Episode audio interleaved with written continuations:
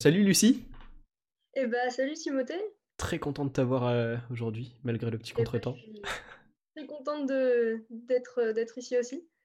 En vrai, on en avait discuté, c'était, ça faisait un moment que je t'avais proposé ça, non?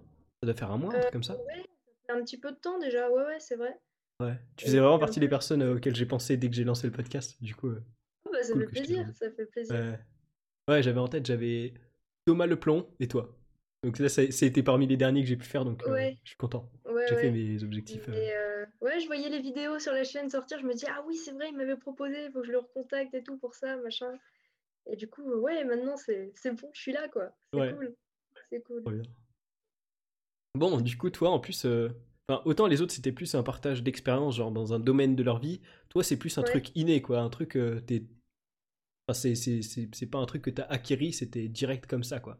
Donc, euh, ouais, vas-y, je ouais, te ouais. laisse, euh, je te laisse un peu présenter euh, ce dont on va parler aujourd'hui. bon, bah du coup, bah du coup, moi je suis autiste Asperger et HP. Donc, donc autisme Asperger, bah du coup, ça fait partie du spectre, spectre autistique. Et HP, c'est ce qu'on appelle haut potentiel. Donc, en gros, les gens connaissent ça comme, comme les personnes ayant au-dessus de 130 de QI, mais euh, ça regroupe plein d'autres choses. Et euh, du coup, bah, Asperger, donc c'est une forme d'autisme et euh, bah, c'est considéré comme un handicap social. Donc, euh, donc voilà, il y a plusieurs, plusieurs domaines dans lesquels j'ai des difficultés, que ce soit soci- sociaux, enfin des domaines sociaux ou non. Et du coup, bah, c'est vrai que bah, je vis avec. Enfin, genre, je suis née avec. C'est pas quelque chose que, enfin, on ne tombe pas malade, on devient pas autiste, on l'est et on le reste. Et du coup, bah, il faut apprendre à vivre avec. Et c'est pas toujours compliqué, et euh, mais pas toujours facile non plus. Mais du coup, euh, du coup, voilà, c'est quelque chose que je suis et, euh, et voilà. Ok. Donc, si tu as des questions après pour orienter un Ah, peu, j'ai plein de questions là. eh bah, vas-y, J'ai un tout petit écho par contre quand je parle. Non, c'est bon. Ah mince. Un tout petit. Des fois, ça, ça dépend. Ok. Ok, Quand tu parles pas en même temps, je crois que ça va. Donc ça va. On, on va respecter nos temps de parole et ça, ça va bien se passer. nickel. Euh, du coup, euh, première question, du coup, euh, au niveau de HP, est-ce que c'est genre, entre guillemets, par abus de langage, ce qu'on appelle les surdoués, ou ça a rien à voir? Ouais, ouais, c'est ça. En fait, il y a, ouais, il y a plusieurs termes. Alors, il y a suréfficients mentaux comme terme. Alors, ce terme, je l'aime pas du tout parce que ça fait vraiment au-dessus. Enfin, genre, je sais pas, ça fait trop Hmm. supérieur. Enfin, je sais pas, il y a, a l'idée de supériorité, j'aime pas trop. Surdoué, c'est un peu plus. euh, Ouais, c'est commun en fait comme terme. C'est plus commun, du coup, euh, ça passe bien. Et du coup, bah ouais, il y a haut potentiel, euh, les zèbres aussi. Le terme zèbre, euh, J'ai il jamais entendu ça. correspond assez, euh, il correspond assez à ça. Et du coup, ouais, ouais, le terme zèbre, ouais, c'est moins connu, mais en fait, je t'avoue qu'en fait, je sais pas trop pourquoi ce terme. Mais, mais ouais, c'est un terme utilisé pour, pour nous décrire aussi. C'est genre zèbre euh, comme l'animal, ou c'est une sorte d'abréviation, genre euh, un Euh, Non, acronyme? non, c'est c'est l'animal. Genre zèbre l'animal. Et du coup, euh, du coup, voilà. C'est chelou, j'avais jamais entendu parler de ça, tu vois. Mais euh, il me semble que, euh, parce que du coup je m'étais renseignée, il me semble que zèbre, c'est parce que chaque zèbre a des rayures différentes, un peu comme une empreinte. Et du coup, je- il me semble que c'est ça, que, que du coup chaque H- HP est quand même différent. Enfin, il me semble que c'est quelque chose comme ça, mais je suis, je suis plus très sûre. Ok. Et euh, sinon, un truc, euh, enfin, genre, la question, elle, elle me paraît naturelle, c'est comment, euh, toi, t'as remarqué, genre, t'as remarqué ça? Est-ce que t'as passé des tests? Est-ce que, enfin, à quel moment on a pu se dire, c'est possible qu'elle ait un problème d'autisme? Bah, du coup, bah, déjà, ouais, j'ai, donc j'ai passé des tests quand j'avais 11 ans, donc au début du collège. Et en fait, euh, bon, déjà, moi, euh, ne serait-ce que euh, en maternelle, déjà, je savais qu'il y avait un truc qui allait pas. Mais bah, en maternelle, on se pose pas de questions sur des problèmes d'autisme ou quoi. Mais déjà, tout maternelle et primaire, en fait, socialement, ça a été très compliqué parce que j'étais vraiment en décalage, en fait. C'est vraiment ça. Je me sentais vraiment différente. Je, je sentais qu'il y avait une marche entre les, les autres et moi. Et sinon, euh, l'idée de l'autisme, bah, en fait, ça vient plus de ma mère qui, qui est très euh, intéressée par la psycho. Elle a fait un an de psycho et elle a, lu beaucoup sur l'autisme, même avant que, que, je naisse et tout, donc elle connaissait pas mal. Et du coup, bah, j'ai vu des psys pendant que j'étais en primaire et, et, ma mère a commencé à leur parler de ça et tout. Et c'est vrai qu'elle a dû faire le forcing en fait pour que je passe des tests parce que ça se voyait si peu que même les psys ils y croyaient pas trop. Du coup, euh, il a fallu un peu faire le forcing pour entamer les démarches euh, de, pour faire pour passer les tests et tout. Et du coup, euh, donc ouais, donc les démarches finales, c'est plus ma mère qui a remarqué ça. Et du coup, parce que tu dis que ça se voyait pas trop, tu as une espèce de, j'imagine, tu as des tests avec plus ou moins des résultats, genre une espèce de note. Et en gros, qui se passe, c'est que tu as genre une note au-dessus, tu es autiste, en dessous, tu pas autiste, parce que j'imagine qu'on a tous plus ou moins des caractéristiques de l'autisme à notre échelle, tu vois. Et euh, c'est comme ça, en gros. Et du coup, toi, tu étais vraiment au-dessus de la note? Ouais, ouais, bah en fait, euh, il y a plusieurs, euh, ouais, il y a plusieurs points. En fait, bah, après, je peux expliquer le déroulement du test. en gros, la première partie, c'était donc avec une psychologue et mes deux parents. Du coup, la psychologue posait beaucoup de questions sur moi quand j'étais petite. Du coup, bah, moi, je répondais pas trop. C'est plus mes parents qui répondaient. Et euh, donc voilà, et puis après, elle me posait un peu des questions à moi. Donc, euh, donc là, c'était vraiment juste des questions sur ma vie, en fait, sur des comportements de quand j'étais petite. Et ensuite, euh, je me suis retrouvée dans une salle donc, avec une vitre sans teint, donc on était filmés. avec, bah, c'était une autre psychologue, je crois, et on a discuté pendant, pendant bien deux heures, il me semble.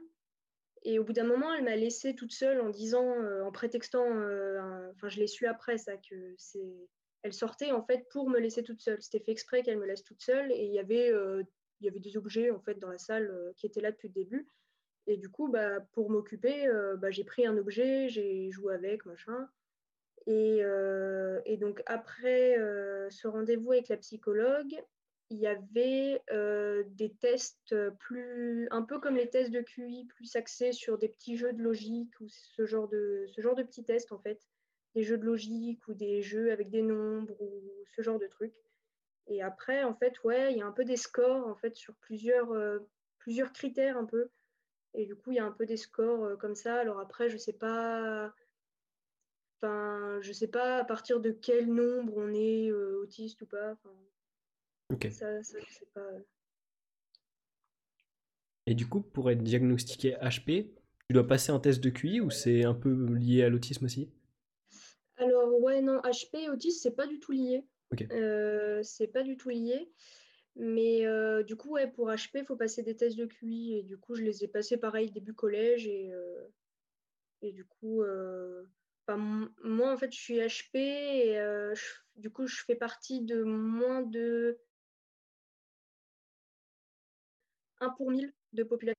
Parce que euh, du coup, je suis, au-dessus de 145 de QI. Et du coup, euh, bah, c'est dans les extrêmes après. Donc, c'est compliqué de jauger exactement. J'ai peut-être pas exactement 145, parce que par définition, dans les extrêmes, euh, on n'a pas beaucoup de valeurs de référence, parce qu'il y a peu de personnes. Donc, donc voilà. Ok, bah écoute, c'est super intéressant. C'est vraiment un monde que quand, Ouais, quand t'en discutes pas avec quelqu'un, tu peux pas deviner tout ça, quoi. Ah ouais, c'est ouais, c'est c'est très ouais. Tu sais que moi, je j'avais pas, enfin, j'avais pas remarqué spécialement, tu vois, quand euh, j'ai appris ça. Après, je t'avoue, euh, je suis peut-être pas le mec qui remarque le plus de trucs chez les gens, tu vois, en vrai de vrai. Mais euh, un jour, on m'a expliqué ça, on m'a dit, ouais, Lucie, elle est Asperger et tout. Moi, j'étais en mode, ah ouais, sérieux? Genre, enfin, tu vois, ça devait être il y a, il y a peut-être deux ans, tu vois, alors qu'on se connaît depuis un peu plus longtemps que ça. Donc, euh, ouais, moi, je, ça m'avait pas marqué, tu vois. Mais euh, enfin, personne le, le remarque. Enfin, tout le monde me dit euh, quand, bah, du coup, quand, quand j'annonce le truc, tout le monde me dit ouais, mais ça se voit pas du tout. et en fait, il y a quelque chose, c'est chez les filles. En fait, on dit qu'il y a moins de filles Asperger que de garçons, mais c'est faux. C'est juste qu'il il y a moins de filles diagnostiquées parce que l'éducation des filles et le comportement des filles demander entre guillemets euh, en période, enfin à l'école, enfin ouais, les comportements des filles qui sont qui sont exigés en fait font que euh, ça se voit moins. Et, euh, et en fait on on devient ce qu'on appelle des caméléons sociaux. Et du coup c'est-à-dire qu'on se fond vraiment dans la masse, on se cache le plus possible pour bah, pour réussir socialement en fait tout simplement. Et en fait ça a des répercussions sur bah, en dehors des milieux sociaux par exemple, quand j'étais petite, en fait, enfin, quand j'étais petite, on va dire maternelle, ouais, en fait, de la maternelle au collège, à la fin du collège, et bah, je faisais tout pour être normale, pour paraître normale quand j'étais donc à l'école. Et dès que je rentrais chez moi, il fallait que je lâche la pression d'une manière ou d'une autre. Et du coup, si quelque chose n'allait pas, je sais pas si s'il y avait plus de yaourt dans le frigo ou juste si, si je perdais quelque chose, c'était la crise quoi. Genre je, je, fracassais tout, mais vraiment, genre il y a des trous dans les murs de ma chambre parce que je, je juste j'explosais parce qu'il fallait il fallait relâcher la pression que j'avais tenue toute la journée quoi. Ouais, ouais en gros genre tu devenais hypersensible d'un coup. Euh. Oui, ouais, voilà, c'est ça. Et en fait, j'ai jamais réussi. Euh, enfin, ça m'est déjà arrivé du coup euh, après le collège de craquer en public, mais pas de faire des grosses crises parce que j'arrivais quand même mieux à gérer euh, de manière générale. Mais même en maternelle et en primaire, même si je me disais, allez, c'est pas grave si tu craques en public, eh ben j'y arrivais pas. J'avais vraiment un, blocage, un blocage, ouais, une paroi de normalisation en fait. J'arrivais pas à craquer en public.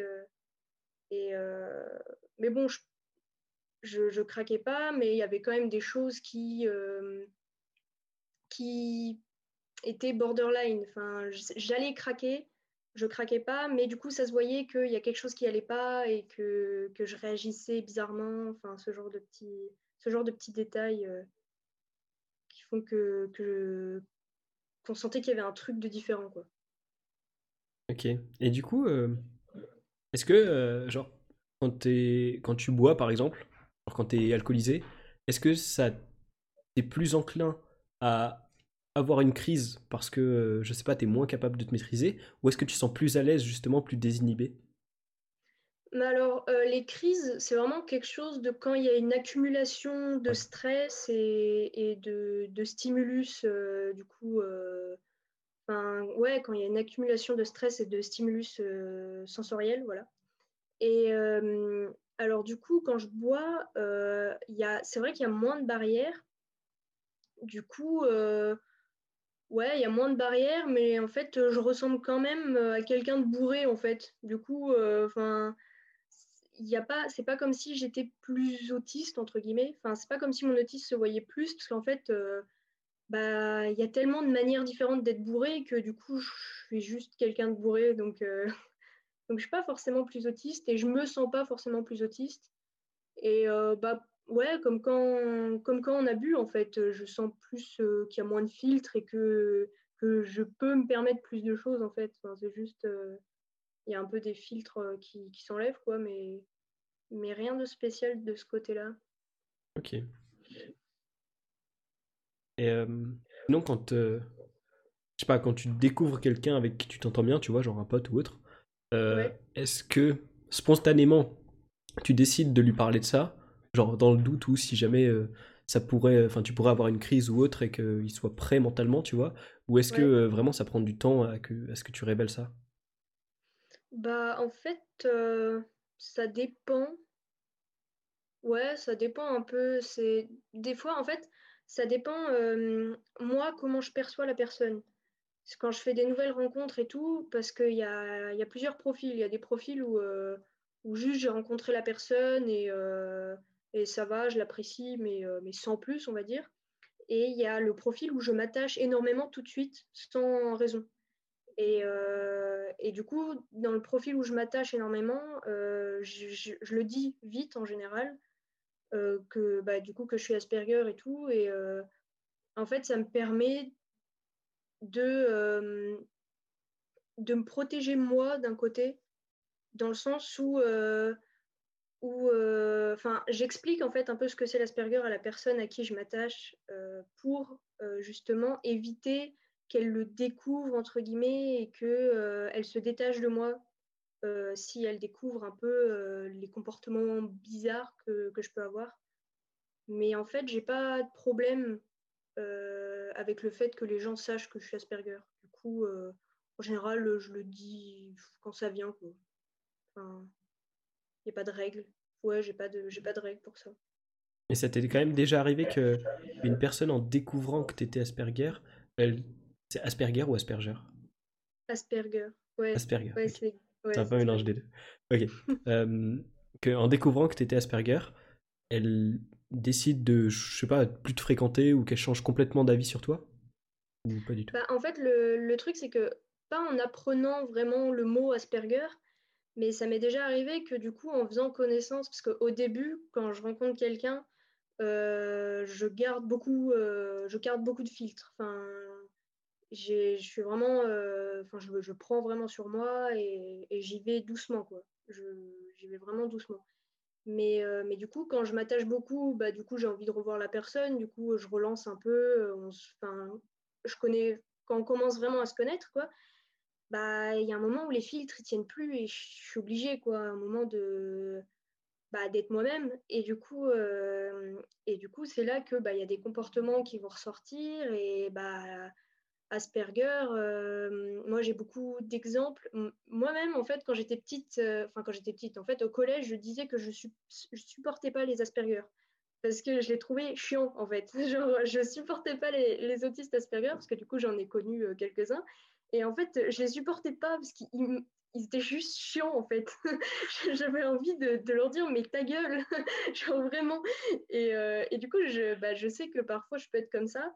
Partir sur un sujet, c'est un peu euh, une des caractéristiques, euh, on va dire, que les gens connaissent des Asperger, c'est ils ont un sujet et ils peuvent en parler pendant des heures. Et du coup, bah, moi aussi, j'ai mon sujet. Et du coup, si c'est pas le mien, le sujet de l'autre, et bah, bah, juste ta gueule. Ben, du coup, euh, quand je suis pas quand je suis pas d'humeur, parce qu'en vrai je m'intéresse à plein de choses. Mais du coup, euh, du coup j'ai peur en fait d'être comme ça avec la personne avec qui je m'attache et euh, et que du coup bah elle elle utilise un peu des prétextes pour m'éloigner et me dire gentiment je veux plus te voir parce que tu me saoules quoi. Voilà, j'ai en fait j'ai peur de saouler les gens, vraiment. Mais je, pense que c'est une, peur que beaucoup de gens euh, qui ont une différence, ils, ont, tu vois. Genre, euh, je sais pas, ça peut être. Euh, je sais pas, un gars qui a un fétichisme particulier ou un autre qui, qui, a une sexualité particulière. Enfin, ouais, dès qu'il y a une différence, en vrai, il y a bah souvent cette peur de, de, de, la, du jugement de l'autre, de la réaction. Ouais, ouais, ouais. c'est vrai qu'il y, a beaucoup cette peur aussi. c'est vrai que le mot Asperger, bon, c'est vrai que moi, j'ai pas peur de dire que je suis Asperger, mais le truc, c'est que euh, j'aime bien quand même le dire quand je sais que, euh, que euh, la personne est apte à recevoir et à pourquoi pas poser des questions dessus. Parce qu'en fait, il y a énormément de clichés. Et ça, du coup, c'est compliqué à gérer parce que les clichés d'Asperger, il y en a. Et, et du coup, j'ai pas forcément envie de tous les porter parce que bah, parce qu'ils sont pas. Enfin, tu peux pas généraliser en fait. Euh, il y a quand même un diagnostic, donc il y a quand même une définition, mais c'est compliqué à généraliser euh, comme, euh, comme syndrome quand même. Ok, du coup, moi je t'avoue que j'ai. En vrai, la seule idée que j'avais d'Asperger avant, c'est. C'est un peu drôle parce que c'est je, connaissais personne d'Asperger avant de te connaître, avant de savoir en plus que. Et le seul truc où j'avais entendu parler d'Asperger, c'était de elle dans dans Death Note, où il, était auto enfin, il était diagnostiqué par euh, les viewers comme Asperger. Et euh, c'est vraiment que ça que j'ai comme euh, vision sur Asperger. Mais du coup, c'est quoi à peu près les, clichés? Vas-y, on va faire un gros débunk là. C'est quoi les clichés qu'on peut avoir sur Asperger? Alors, les clichés, bah, déjà, Asperger n'a pas d'amis. Alors, du coup, moi, on m'a déjà dit que mais t'es pas, Asperger, t'as pas d'amis, ou alors tu t'en sors bien parce que t'as des amis. Alors ça, euh, ça c'est pas vrai parce que j'ai des amis, mais bah, je suis Asperger quand même. Euh, ensuite, euh, Asperger connaît 5000 décimales de pi. Ah. voilà. Alors, on n'est pas tous des Rayman. voilà, il faut arrêter avec ce genre de film. Asperger n'est pas un génie des maths. Alors, euh, c'est vrai, par contre, c'est vrai qu'il y a beaucoup d'Asperger qui, euh, qui vont dans les sciences dures parce que euh, les sciences dures, ça fonctionne et ça cadre le cerveau, c'est pas injuste. Il n'y a pas d'injustice dans les sciences dures. Et les injustices, c'est quelque chose qu'on supporte mal. je pense que personne n'aime vraiment les injustices, mais le truc, c'est que hum, nous, ça nous retourne le cerveau et justement, des injustices peuvent nous conduire, enfin en tout cas moi, après chaque, chaque Asperger peut réagir différemment face à des injustices. Mais moi, ça me fait faire des crises de nerfs. Enfin, moi, maintenant, j'arrive à les gérer, donc ça va. Mais ça peut me faire faire des crises de nerfs pas possibles si une injustice est trop grosse. Donc, donc il y a ça. Après, il y a quoi comme cliché? Hum, Alors, les Asperger ne se balancent pas assis dans le coin d'une pièce. enfin, genre, il y a ce cliché de l'Asperger, les bras autour des genoux qui se balancent et qui font des petits bruits, ou voilà. Alors, ça m'arrive de le faire, mais euh, déjà, je me mets pas forcément dans le coin d'une pièce. mais en fait, ça m'arrive de le faire euh, parce qu'en fait, ça me détend. Enfin, je trouve que ça, ça, détend vraiment. Donc, euh, ouais, ça m'arrive de le faire parce que bah, ça me détend et bah, c'est bien de trouver des trucs qui nous détendent. Parce que voilà. Et, et du coup, enfin, après, comme cliché. Ouais, globalement, les trucs sur la mémoire et le handicap social, euh, c'est surtout ça. Et sinon, ouais, ouais, sinon, j'ai pas d'autres clichés qui me viennent en tête là tout de suite. Après, si, toi t'en avais entendu d'autres ou si tu pensais à d'autres choses toi-même euh, spontanément en pensant à Non, j'avoue que, ouais, comme je t'ai dit, je connaissais pas grand-chose. Euh, les exemples qui étaient tirés pour diagnostiquer elle en Asperger, c'était surtout que quand il était sur une chaise, il était toujours assis d'une manière euh, originale. Euh, bah, entre autres avec euh, par exemple les genoux regroupés. Mais j'avoue que je te rejoins là-dessus. C'est clairement, ça détend de ouf. Moi je suis souvent comme ça en vrai. quand je suis devant mon PC, c'est assez, assez souvent. Mais ouais, en fait, il y a aussi quelque chose. alors, ça, c'est pas forcément dans les définitions écrites, mais quand on voit des personnes un peu un peu différent. Bah, dans les films, en fait, c'est assez exagéré. Euh, En fait, euh, je suis pas sûre que ça concerne que les Asperger, mais on va dire pour l'instant, on va essayer de le généraliser euh, parce que c'est une, une, généralisation que je trouve correcte. Donc, en fait, les tics, on a beaucoup de, de tics ou bah, ce truc de se balancer quand on est assis ou ce genre de choses. En fait, c'est vraiment euh, pour canaliser le stress. Parce qu'en fait, tout le défi d'un Asperger, c'est euh, de se détendre et de canaliser le stress euh, de, toute cette vie sociale, de, de, tous ces, ouais, de tout ce milieu social et de tous ces stimulus sensoriels et de, tout ça, en fait. Et on reçoit énormément d'informations et on on analyse plus d'informations que les personnes euh, neurotypiques. Euh, on reçoit tout en même temps et c'est une dose de stress, enfin ça génère une dose de stress immense et c'est un stress qu'on n'arrive pas du tout à gérer. Et du coup, le seul moyen d'essayer de canaliser ce stress, c'est euh, de faire des choses physiques, en fait, de se concentrer sur des choses physiques. Et du coup, ça se traduit par des tics. Et du coup, il y a aussi beaucoup ce cliché de l'Asperger qui, ouais, qui, qui, marche bizarrement ou qui, bah, qui se balance, euh, qui a des tics avec ses mains ou qui, qui a des tics euh, aussi euh, avec les yeux, la bouche, enfin, tous ces petits trucs, en fait, sont faits pour canaliser le stress. Bah, en vrai, pour le, le truc du cliché au cinéma, je pense que c'est partout, dans toutes les mises en scène. Et d'ailleurs, c'est une règle, en vrai, je m'intéresse pas mal au storytelling. Et la règle, c'est genre montre, n'explique pas. Du coup, jouer sur les clichés pour euh, faire comprendre aux gens euh, quel personnage a quel truc, c'est un truc que tu retrouveras partout, euh, même pour, pas que pour l'autisme, pour plein de trucs. et c'est dommage parce que vraiment ça, enfin, ça alimente toutes ces rumeurs, toutes ces idées reçues. Donc vraiment faire gaffe à ce qu'on regarde et genre comment on l'interprète. Ce qu'on voit, c'est jamais la réalité. Et sinon, pour l'éthique, en vrai, en soi, tu peux pas le reprocher à des gens alors qu'en vrai, tout le monde a des tics. J'ai l'impression, genre, le nombre de personnes qui tapent du pied, enfin, qui, tu sais, Fais un truc là, je, je, sais pas comment décrire, c'est stressant là, taper du pied là, ah, ça me stresse. Il y en a plein qui font ça, c'est abusé. Et ouais, on a tous des tics quoi. C'est... Mais euh, ouais, enfin voilà, du coup, euh, ouais, ce gestuel bizarre, ouais, du coup, vise à, gérer le stress. Et euh, alors moi, enfin, j'ai pas l'impression d'en avoir tant que ça. Bon, après, moi, je suis pas un exemple pour gérer son stress. Mais du coup, du coup, voilà. en ce moment, je tourne à, l'euphytose pour gérer mon stress. Je sais pas si tu connais. Non, je connais. C'est de la médecine douce. Enfin, genre, c'est des trucs à base de plantes et tout. C'est des, des, gélules à prendre pour le stress. Parce que, ouais, je pense que le confinement a eu un effet assez assez négatif sur ma reprise de la vie sociale pour la rentrée. Ça a été assez compliqué pour ça. Donc, donc voilà. Après, je sais pas si tu veux que je développe ça particulièrement ou... Bah grave, justement, j'allais te poser la question. Mais du coup, voilà. En fait, du coup, pendant le confinement, je suis rentrée chez moi, donc chez mes parents. Donc, on a... j'ai repeint ma chambre parce que j'avais la même peinture depuis le collège et du coup, en fait, j'étais vraiment pas bien, pas, pas à l'aise. Trop de mauvais souvenirs, en fait, trop de bordel, en fait, dans ma tête. Du coup, j'ai repeint ma chambre, donc tout en blanc, parce que c'est la seule peinture qu'on avait en grande quantité. Et, euh, du coup, j'ai réagencé aussi, donc euh, voilà, j'ai replacé un peu le bureau euh, et tout.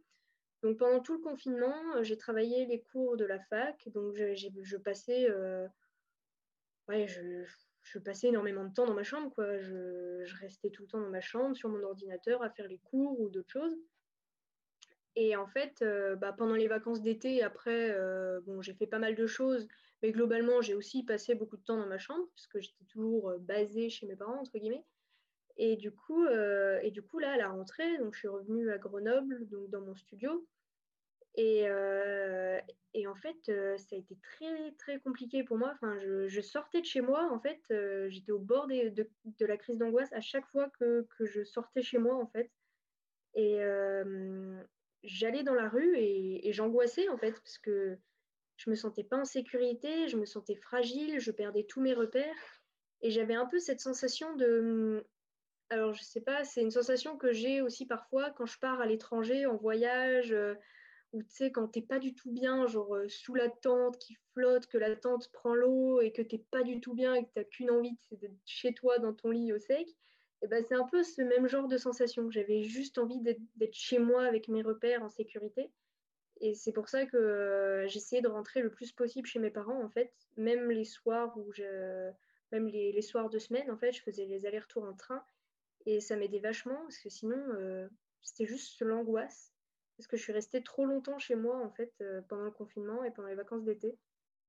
Et du coup, ça, ça a été, ouais, c'est toujours un peu compliqué à gérer. Du coup, euh, donc ouais, le côté confinement qui m'a fait prendre, qui m'a trop ancré dans des repères en fait.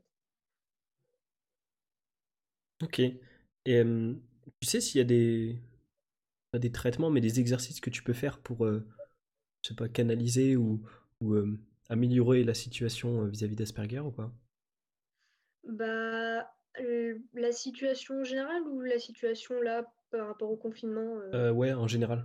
Genre comme une allergie que tu voudrais développer ou autre, tu vois. Enfin... Ouais, ouais, ouais. Bah, les traitements, c'est des thérapies. Enfin, genre, aller voir un psy, enfin, après, psychiatre, mais enfin, aller voir un psy. mais alors, en fait, c'est très compliqué. Je pense que c'est à peu près le seul traitement qui puisse exister. Enfin, c'est très dur de faire un travail soi-même. Alors euh, après, il y a le lire des livres, lire des bouquins de psycho, ça, aide beaucoup parce qu'en fait, ça aide déjà à mettre des mots sur ce qu'on ressent et essayer de décrire la situation. Et euh, après, écrire, ça aide beaucoup parce qu'en fait, euh, le truc, c'est que enfin moi, j'ai vraiment besoin que tout soit rangé dans des cases. Et le truc, c'est que la définition de mon cerveau, c'est que c'est le bordel. et, donc, euh, et donc, écrire, ça m'aide beaucoup à quand même essayer de séparer les choses et de les ranger. Mais en fait, euh, ouais, une thérapie, c'est, je pense, le meilleur moyen euh, sur le long terme de, de, pouvoir vivre avec et de se sentir vraiment bien. alors moi, pour l'instant, je suis pas en enfin, je, je fais pas de thérapie. Tout simplement parce que pour l'instant, bah, c'est très compliqué pour moi d'en commencer une, dans le sens où c'est euh, un des plus gros problèmes en fait de base que j'ai, c'est prendre des rendez-vous avec quelqu'un et avoir des rendez-vous réguliers avec une personne qu'à la base je connais pas. Et bah, c'est une des choses les plus compliquées pour moi, j'imagine, en tant qu'Asperger.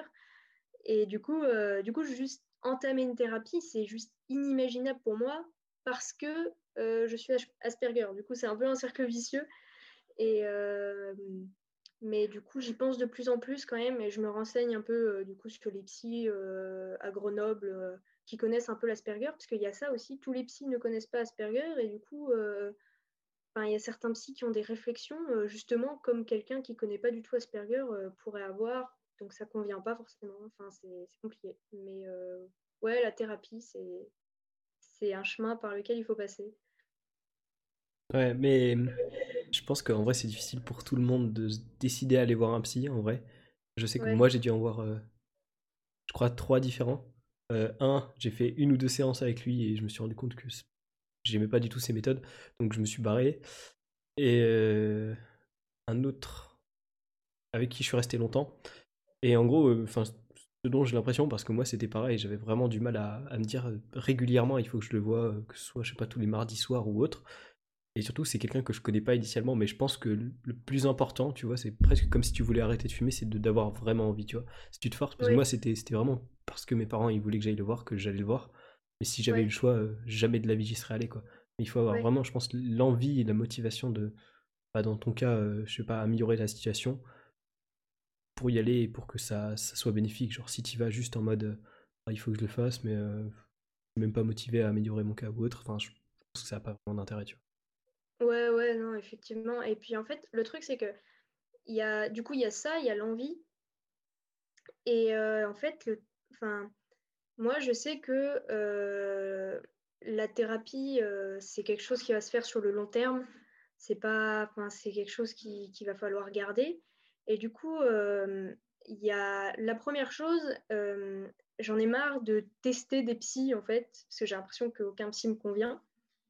Et euh, d'un autre côté, j'ai aussi peur de trouver un psy qui me convienne et du coup d'avoir à entamer ce long travail euh, qui va être euh, du coup long et, douloureux parce que ça va être quelque chose de, très douloureux.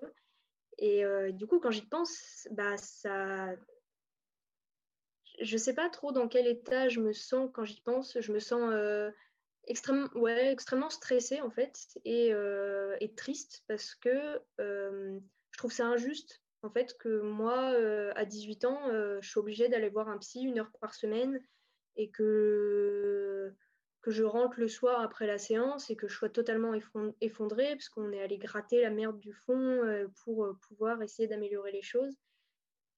Et du coup, je recule un peu ça, mais Enfin voilà, après, bon, euh, reculer d'une semaine, euh, si c'est un travail d'une dizaine d'années, voilà, c'est un peu débile, mais, mais voilà, il y a aussi cet aspect-là, cet aspect que, enfin, moi je trouve ça profondément injuste qu'à 18 ans, je sois obligée, entre guillemets, de faire ça. Je suis obligée de faire ça pour bien vivre, mais ça va me faire passer par des étapes euh, très compliquées. Quoi.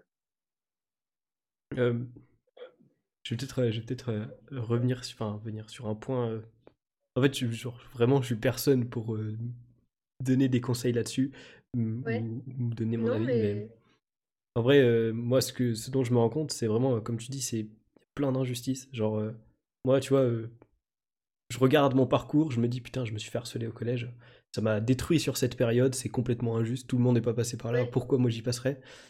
Maintenant, quand je le regarde, tu vois, je le regarde avec fierté en me disant, bah, ça m'a aidé à me construire et je, suis tellement fier de ce que j'ai pu en tirer. Je suis très content d'être passé par là. Si c'était à refaire, je le referais, mais puissance 10, tu vois, même s'il fallait. Et, euh, et je, je, me rends compte qu'en fait, il y a des gens, ils ont des problèmes innés, tu vois. Moi, c'est un problème qui s'est mis en travers de ma route, avec lequel j'ai dû, dû, me débrouiller, mais il n'était pas, enfin, il, m'était pas collé à la peau, tu vois. Si je changeais de collège, j'avais pas le même problème. Mais je me rends compte qu'en vrai, euh, au final, je suis quand même un être humain vachement chanceux parce que j'ai pas vraiment de problème de santé ou, mental ou autre. Parce que je regarde, en fait, euh, je m'en suis rendu compte, si tu veux, cette semaine, j'ai un pote dans ma classe euh, qui est épileptique. Et je me dis, putain, le mec, suffit qu'il fasse une crise qui déconne un peu, hop, il clame. Euh, j'ai un autre pote, enfin, j'ai un, autre gars de ma classe qui est bègue. Genre, quand il parle, tu vois, il, il de ouf. Et je me dis, putain, ces gens-là, au quotidien, ça doit, être, ça doit être dur de se dire que j'ai cette difficulté qui est. Enfin, c'est une partie de moi et je peux pas m'en débarrasser si je travaille pas dessus, voire je peux pas m'en débarrasser tout court. Et moi, je, me regarde et je me dis, putain, mais t'as une chance dingue d'avoir la santé, d'avoir la famille, enfin bref, tout, tout ce qu'il faut. Et ça fait, putain, ça fait relativiser de ouf. Et, et ouais, en vrai, peut-être il faut, faut, essayer de relativiser et de se dire, euh, putain, on a tous nos problèmes à nous. Et si on, veut, si on veut améliorer la situation, dans notre cas, il faut, il faut y bosser. C'est chiant, il faut y passer. Tu vois, c'est vraiment euh, comme, euh, comme la vidéo qu'on a tournée avec Kostia là tout à l'heure, où où je, m'étais mis en peignoir et me baladais dans l'université. Vraiment, honnêtement, euh, je voulais faire une vidéo sur le regard des autres, mais j'avais peur de ce euh, dans quoi je m'engageais, tu vois. Je me disais, putain, je, vais, je, vais, vraiment me trimballer en peignoir devant des gens que je vais pouvoir être amené à fréquenter, tu vois. Et, euh, et, le plus dur, ça a été de se lancer, tu vois. Le plus dur, c'était de me dire, ok, Kostia, il est en bas, je lui ai dit que je me changeais et que j'arrivais, je peux encore tout annuler, tu vois, genre euh, personne n'en saura rien, euh, il y aura que Kostia qui pourra me dire euh, bon bah t'es pas allé jusqu'au bout, mais ça va, tu vois, je peux encore annuler. Et vraiment, une fois que je m'étais lancé, on a passé un bête de moment, c'était grave cool, moi ça m'a posé aucun problème au final, mais c'est vrai que des fois, on a peur de trucs, enfin on anticipe des choses, et cette anticipation elle nous fait plus de mal que, que, le truc, tu vois, c'est un peu comme en philosophie, genre c'est pas atteindre ton objectif qui, qui te donne le plus de bonheur, mais rêver de l'atteindre, tu vois, genre euh, faire ton trajet. C'est pareil, j'ai l'impression, euh, je, sais plus, je sais plus exactement le proverbe, mais genre douter, c'est souffrir deux fois. en vrai, je pense qu'il faut pas, il faut pas trop se projeter, surtout quand c'est dans des émotions négatives. Vaut mieux se lancer. Si ça fonctionne pas, ben, on arrête. C'est rarement irréversible. Et puis, et puis si ça fonctionne, ben, c'est tout bénef, quoi. Donc euh, vraiment, je pense que y a tout intérêt à essayer, même si c'est vrai que c'est super chiant de se dire ça va être un travail sur plusieurs années. Mais en vrai, peut-être même pas, hein, tu vois, peut-être euh, d'un coup, ça va, il va débloquer un truc, ton psy. On sait pas, tu vois. Je vais peut-être dans un monde de bisounours, mais, euh, mais qui sait? Ouais, ouais, mais c'est vrai que ouais, se lancer, enfin, se lancer, c'est très compliqué parce qu'en fait, pour l'instant, le peut-être un des plus gros travaux que j'ai à faire sur moi, c'est que j'ai peur de sortir de chez moi en fait. Enfin, j'ai pas peur de sortir de chez moi, euh, mais ça me stresse en fait. C'est pas c'est pas de la peur, c'est juste euh, du stress. Bon après la peur c'est un genre de stress, mais euh, mais euh, juste sortir mes poubelles, c'est c'est le plus gros défi du monde pour moi. Alors que les poubelles elles sont en bas, j'ai à descendre deux étages et, et mettre le sac dans un dans une poubelle quoi. Mais c'est c'est juste un défi un défi incroyable. Alors que. C'est quoi qui te fait angoisser euh, concrètement Et bah, je sais pas. En fait, j'ai l'impression que euh, je suis pas légitime de faire ça. En fait, j'ai l'impression que donc ça vient un peu bah, sur le regard des autres et l'estime, l'estime de soi. Parce que moi, j'ai, une estime de moi qui, qui n'existe pas. Elle est nulle, voire négative. Mais, mais du coup, ouais, j'ai, j'ai peur de croiser des gens, en fait, et que des gens me regardent sortir mes poubelles. C'est fou, hein, mais même, euh, bah, par exemple, j'ai un balcon à mon studio à Grenoble et je vais jamais dessus parce que j'ai peur que des gens passent et me voient sur mon balcon. Genre, juste ça. Alors j'ai le droit d'être sur mon balcon, c'est mon balcon, quoi, merde, mais juste, j'ai peur que des gens me voient dessus. Alors que, enfin, tu vois, alors que prendre le tram, ça va. Encore que. Mais, mais c'est moins pire que descendre mes poubelles. Je préfère prendre le tram que sortir mes poubelles parce que prendre le tram, bah, tous ceux qui sont dans le tram, ils prennent le tram aussi, tu vois. Alors que euh, tout le monde sort pas ses poubelles en même temps que moi. Enfin, hmm. tu vois, il faudrait que je donne rendez-vous à mes voisins pour qu'on sorte nos poubelles ensemble. Peut-être ça m'aiderait, Mais ouais, c'est juste ça. Ouais, juste ça m'angoisse en fait. C'est vraiment ça. Mais je, comprends de ouf. Genre vraiment, euh, je sais pas si c'était aussi extrême, mais moi, euh, c'est J'étais pareil, genre vraiment, il n'y a, pas, il y a pas si longtemps, euh, j'angoissais du moindre truc que je pouvais faire un peu différemment ou un peu à un autre moment. Je voulais absolument être dans la norme, euh, me conformer à ce que pouvaient faire les autres ou ce que pouvaient attendre les autres de moi.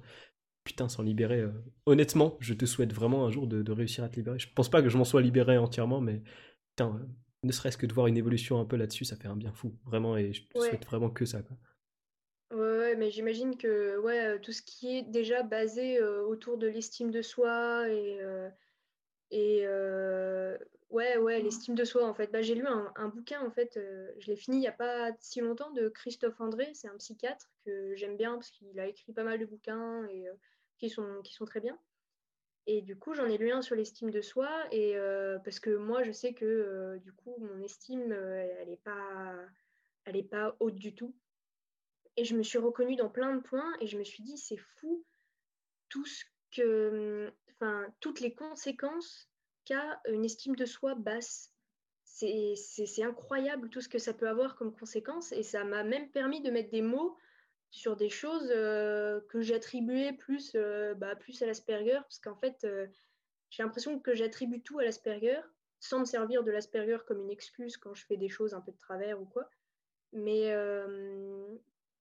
mais c'est vrai que j'ai eu tendance, maintenant je le fais moins, mais j'ai eu tendance à, à tout, mettre, tout mettre sur le dos de l'Asperger et, et, de me dire c'est un fardeau et j'y peux rien et du coup je fais rien pour ça.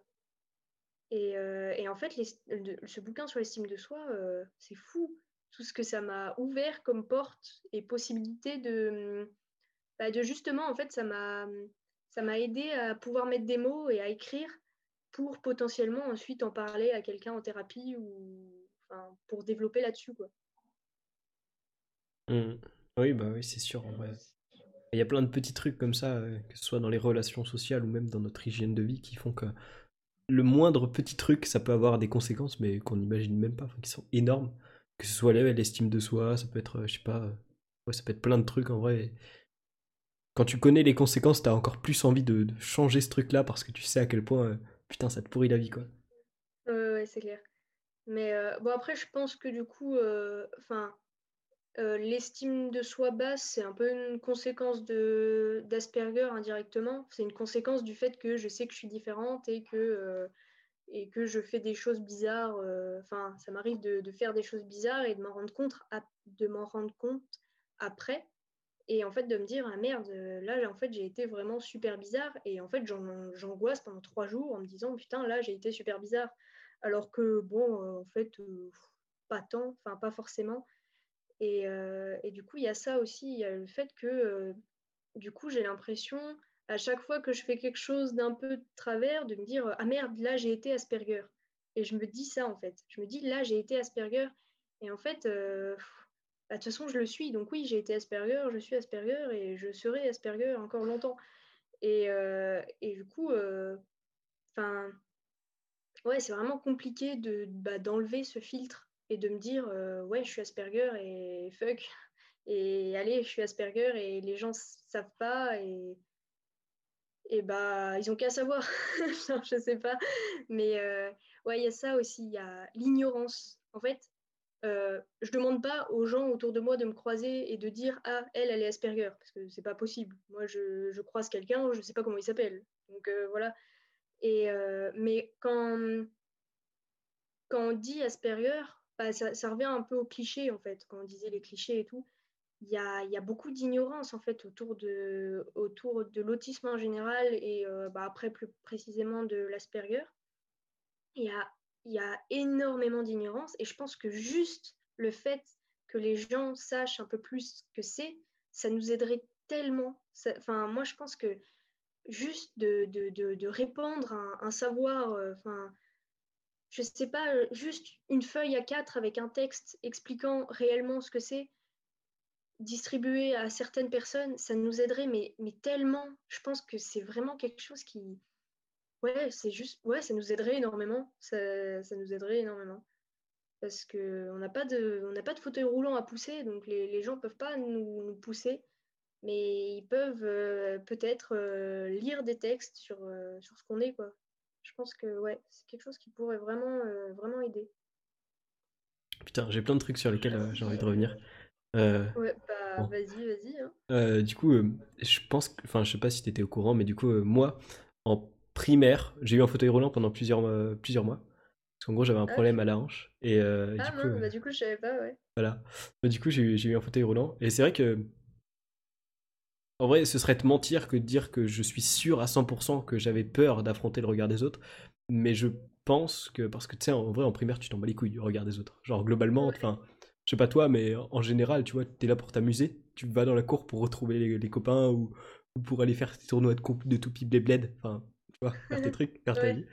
Mais, euh, mais je sais qu'en vrai, à chaque fois après où j'ai eu euh, des béquilles, parce que j'arrive à me casser absolument tout sur des moves très nuls, mais, euh, mais je, je, pense que, ouais, je me rappelle en tout cas que en sortant de la clinique, quand on m'a dit que je devais avoir un fauteuil roulant et tout, ça m'a mis vraiment dans un mood euh, pas ouf, quoi. Et, ça se comprend, j'ai envie de dire. Mais tu vois, je l'ai eu quelques mois. c'est pas comme si je vivais entièrement avec.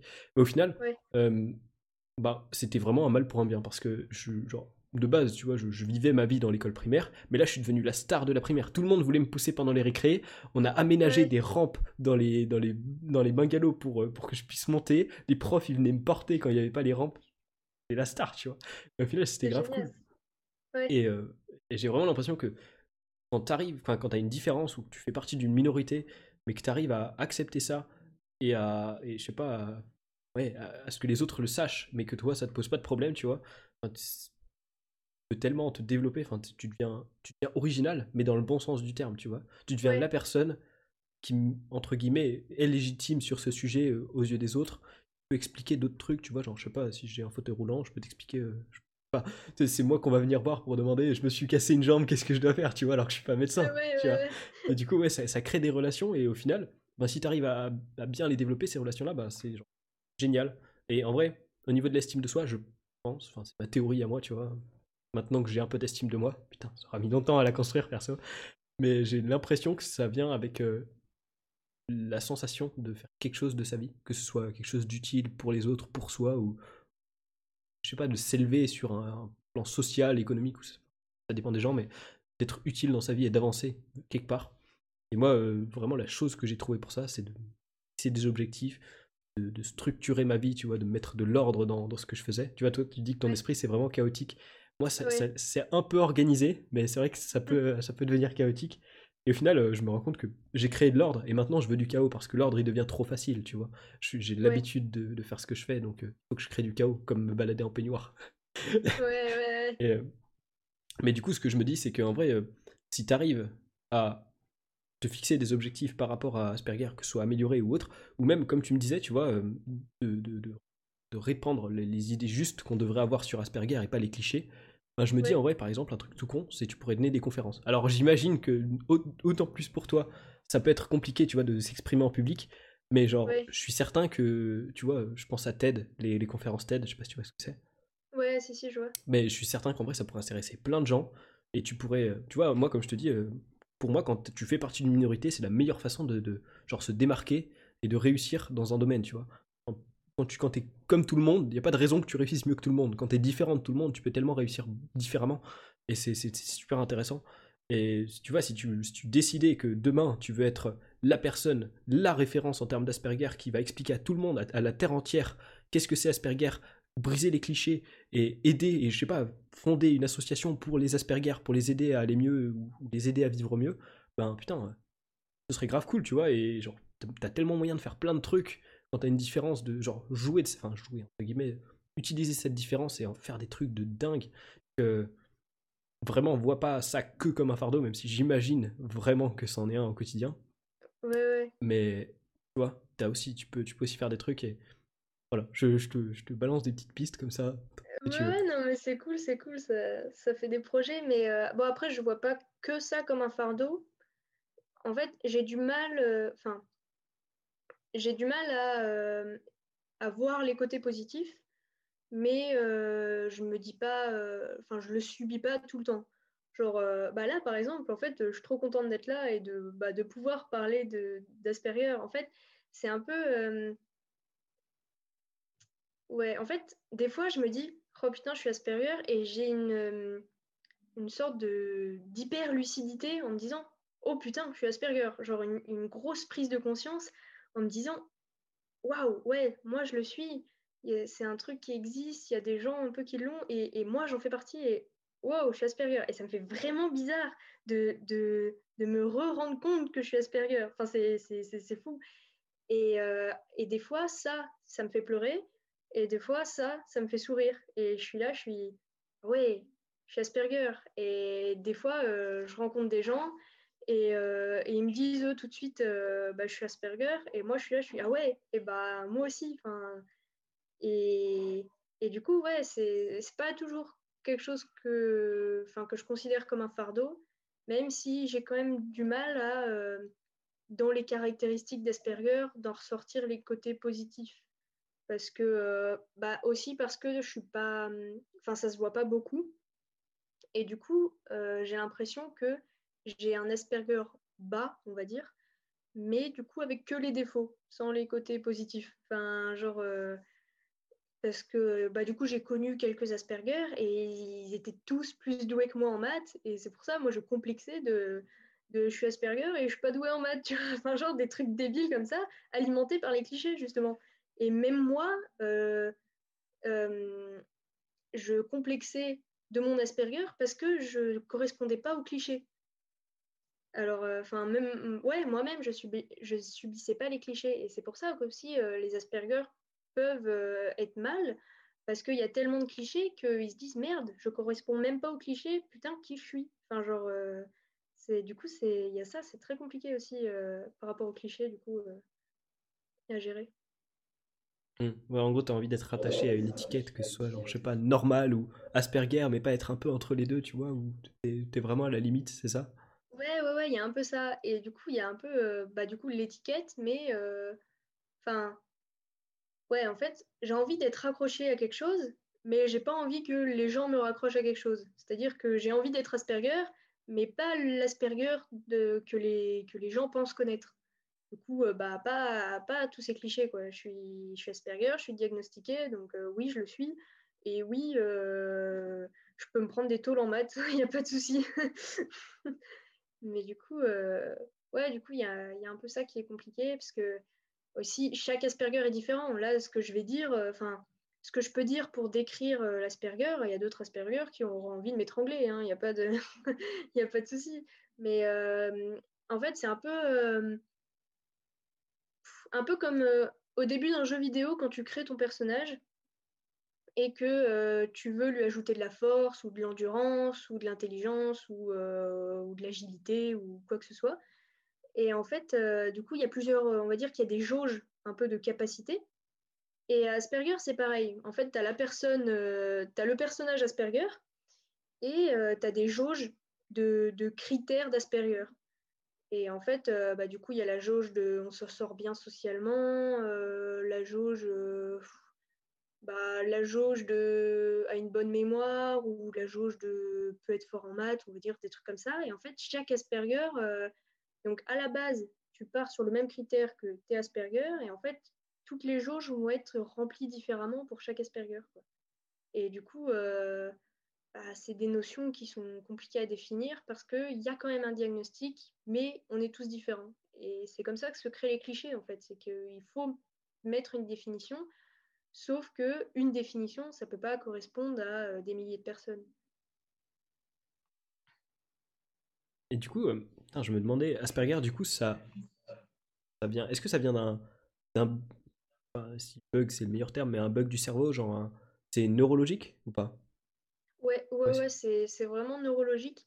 Alors après, physiquement dans le cerveau, il euh, n'y a rien de différent, mais euh, enfin, il y a, ouais, si, il y a plus de connexions entre les neurones. Enfin, il y a, ouais, c'est, c'est vraiment neurologique. Il y a, hum, ça peut être du coup euh, Asperger, ça peut être génétique aussi. Enfin, moi, je sais que, enfin, c'est un peu un diagnostic qu'on a fait toutes les deux avec ma mère, mais je pense que mon père est Asperger. Mais euh, donc ça, peut être génétique. Mais sinon, c'est vraiment neurologique parce qu'en fait, euh, les, handicaps comme ça, on peut nous appeler les neuroatypiques. Du coup, il y a les, neurotypiques, du coup, les, les gens normaux, entre guillemets. Et puis à nous, c'est les, neuroatypiques. C'est vraiment, euh, ouais, vraiment neurologique. Ok. Et sinon, au niveau de ton décalage, je sais pas si tu as les mots pour le décrire, mais euh, ça euh, comment? Enfin, je veux dire, le problème d'avoir peur du jugement des autres, tu vois, c'est un truc que globalement, je pense tout le monde a un peu. Est-ce que c'est vraiment que ça ou est-ce que, je sais pas, t'arrives pas à comprendre des comportements généraux que les gens ont, les gens ont genre euh, s'asseoir sur une chaise, tu vois, je sais pas, enfin j'extrapole le truc, tu vois, mais... Ouais, ouais. Bah, en fait, euh, vu que euh, bah, j'ai été pendant longtemps, je suis toujours un peu en mode caméléon social, à ce niveau-là, je m'en sors quand même plutôt pas mal. Et là, le décalage, vu que je suis à la fac et que les gens sont plus, plus adultes, on va dire, je le ressens moins. Mais sinon, ouais, j'ai des problèmes un peu dans des situations sociales, mais tout bête. En fait, juste des fois, je sais pas, là, à ce moment-là, est-ce que je dois dire bonjour? À ce moment-là, est-ce que je dois dire ça? En fait, c'est vraiment, même dans des situations, dans les situations les plus basiques, je sais pas, je sais pas, est-ce que je dois dire ça? Enfin, ou même au téléphone, par exemple, j'appelle pour quelque chose, je sais pas, pour réserver une table au restaurant. Et du coup, euh, j'appelle, euh, quelqu'un décroche et euh, je demande si c'est possible de, réserver une table pour ce soir ou pour ce midi. Et après, je me dis, est-ce que je devais dire ça? Alors que, bah oui, c'est logique que je devais dire ça, mais je me pose toujours la question et je me pose toujours la question de est-ce que la personne, est-ce que ce que la personne m'a dit en face, ça voulait bien dire ça? Enfin, il y a plein d'interprétations et en fait c'est un peu comme si quand quelqu'un me dit une phrase, euh, je me fais la définition de chaque mot dans la tête avant de pouvoir répondre et de me dire est-ce que la personne a bien dit ça? Et du coup, euh, c'est plein d'analyses sociales et des situations euh, bah, du coup très compliquées et c'est extrêmement fatigant. Et c'est pour ça que, que j'aime bien être dans des groupes plutôt restreints, avec peu de personnes. Ça, ça fait moins d'informations et, et du coup moins de fatigue aussi. Tu sais que ça, me fait délirer parce que vraiment j'ai, genre, no joke, j'ai vraiment les, exact, enfin ces trucs-là, je les ai aussi, genre peut-être pas pour la phrase, mais ça m'arrive archi souvent que je sais pas si je dois dire bonjour à, tel moment, tu vois. Genre, comme je le disais récemment, euh, j'ai fait des lives en gros sur YouTube et je disais dans la vie pratique, je suis nul à chier. Genre l'autre jour, j'ai eu un rendez-vous euh, médical et euh, j'avais pris ni, je connaissais pas mon adresse. Genre là, je sais pas où j'habite, tu vois. Si j'ouvre pas mon téléphone, je sais pas où j'habite je connais pas le, nom. Et j'avais même pas pris ma, ma, carte de sécurité sociale parce que ça m'était pas venu à l'esprit, tu vois. Il y a plein de trucs comme ça, genre plein de situations où je sais pas du tout ce qu'il faut faire, tu vois, dans la vie pratique. En vie théorique, tu vois, quand je suis, quand je suis dans, dans ma chambre, dans ma bulle, tu vois, il y a aucun problème. Je, vis très bien, euh, je, fréquente personne euh, ici, tu vois, donc il n'y a, a, pas de problème. Mais dès que j'ai des rapports avec les autres, bon, ces temps-ci, ça, ça, ça, me fait, ça me pose moins de problèmes, mais dès que j'ai des rapports avec les autres, c'est pareil, genre, tu vois, dire bonjour, des fois je suis là en mode, Genre, ça arrive très très souvent pour le coup qu'il y a des gens à l'université, je les regarde et je suis là en mode est-ce que je vais dire bonjour, je sais pas trop et tout. Mais je sais pas si tout le monde a ça ou si, euh, si vraiment un nombre restreint de personnes euh, ont ça. Mais putain, euh, alors que je me fasse diagnostiquer moi aussi. Hein, parce que la vache. Non, mais en vrai, pour, pour de vrai, no joke, je me suis déjà demandé si j'étais autiste parce que, ouais, il y a plein de trucs sociaux comme ça que genre, plein de comportements que je piche pas. Et peut-être que ça pourrait expliquer, comme toi, du coup, ma passion pour la psychologie, la sociologie. Genre, psychologie, je suis passionné de ça depuis 13-14 ans, tu vois, genre je kiffe trop ça. Et, euh, sociologie aussi, j'adore. Mais, euh, mais ouais, il y a plein de comportements. Mais après, c'est aussi parce que je suis rationnel, des fois, sur certains trucs. Genre, il y a des comportements, je les comprends pas. Genre, je me dis, ça sert à rien ce comportement. Pourquoi je m'y conformerais alors que. Conscient que c'est une perte de temps, tu vois? Mais c'est vrai qu'il y a plein de doutes comme ça, des, mini-doutes. Je sais pas si tout le monde les a vraiment. Je, veux des, des, commentaires qui, qui, répondent à cette question parce que putain, je me demande si tout le monde a ça ou pas. Et du coup, c'est intéressant que tu, tu parles de ça. Mais ouais, c'est compliqué. Mais en fait, c'est juste, euh, on reçoit énormément d'informations. Enfin, il y a, ouais, il y a trop d'informations qui arrivent au cerveau. Et euh, bah déjà, après, c'est des choses, je ne sais pas si ça vient du fait que je suis Asperger ou si ça vient du fait que je suis euh, au potentiel. C'est, on est constamment dans l'analyse des informations et, et en fait, on laisse, on laisse rien passer, quoi. Et, du coup, c'est ce qui rend les choses très fatigantes parce que un amphi avec un peu de bruit, euh, il y a une discussion à gauche, une discussion à droite, une discussion derrière, une discussion devant. Euh, il y a du coup il y a la il y a la forme, donc qui est le bruit des discussions, et il y a le fond. Si j'entends quelqu'un discuter derrière de vélo, bah, ça va me faire penser à des trucs. Si à côté, euh, ça discute du cours, ça va commencer peut-être à me faire stresser parce qu'il parle de choses que j'ai pas vues et que du coup, enfin, c'est ouais, c'est une réception d'informations continuelle et euh, bah, c'est du traitement de données en fait. Notre cerveau est fait pour traiter les données et le truc c'est que euh, chaque donnée euh, va en faire apparaître des nouvelles. C'est à penser en arborescence en fait. Tu as une pensée qui en développe deux, qui en développe deux, les, puissances de deux en fait. Tu vois, c'est exponentiel. Voilà, c'est clairement ça. les, les, les, pensées, c'est juste exponentiel parce que tu penses à plein de choses jusqu'à ce que tu arrives. En fait, moi, j'ai un peu l'impression que c'est ça, l'arbre s'arrête quand il y a une. Euh, enfin, je le ressens comme une flèche qui arrive, mais je le visualise euh, comme un, un, point blanc, un flash blanc. C'est euh, l'angoisse. En fait, ton arbre s'arrête quand tu penses au truc qui te fait angoisser en ce moment. Alors l'arbre, il peut, durer euh, une heure, il peut durer deux heures, il peut durer 24 heures, 48 heures, mais ça s'arrête quand tu penses au truc qui t'angoisse et là, tu bloques en fait parce que tu bugs. L'arbre, il s'est arrêté, du coup, ça fonctionne plus et du coup, tu as une crise d'angoisse. C'est vraiment comme ça que je le, que je le visualise en fait.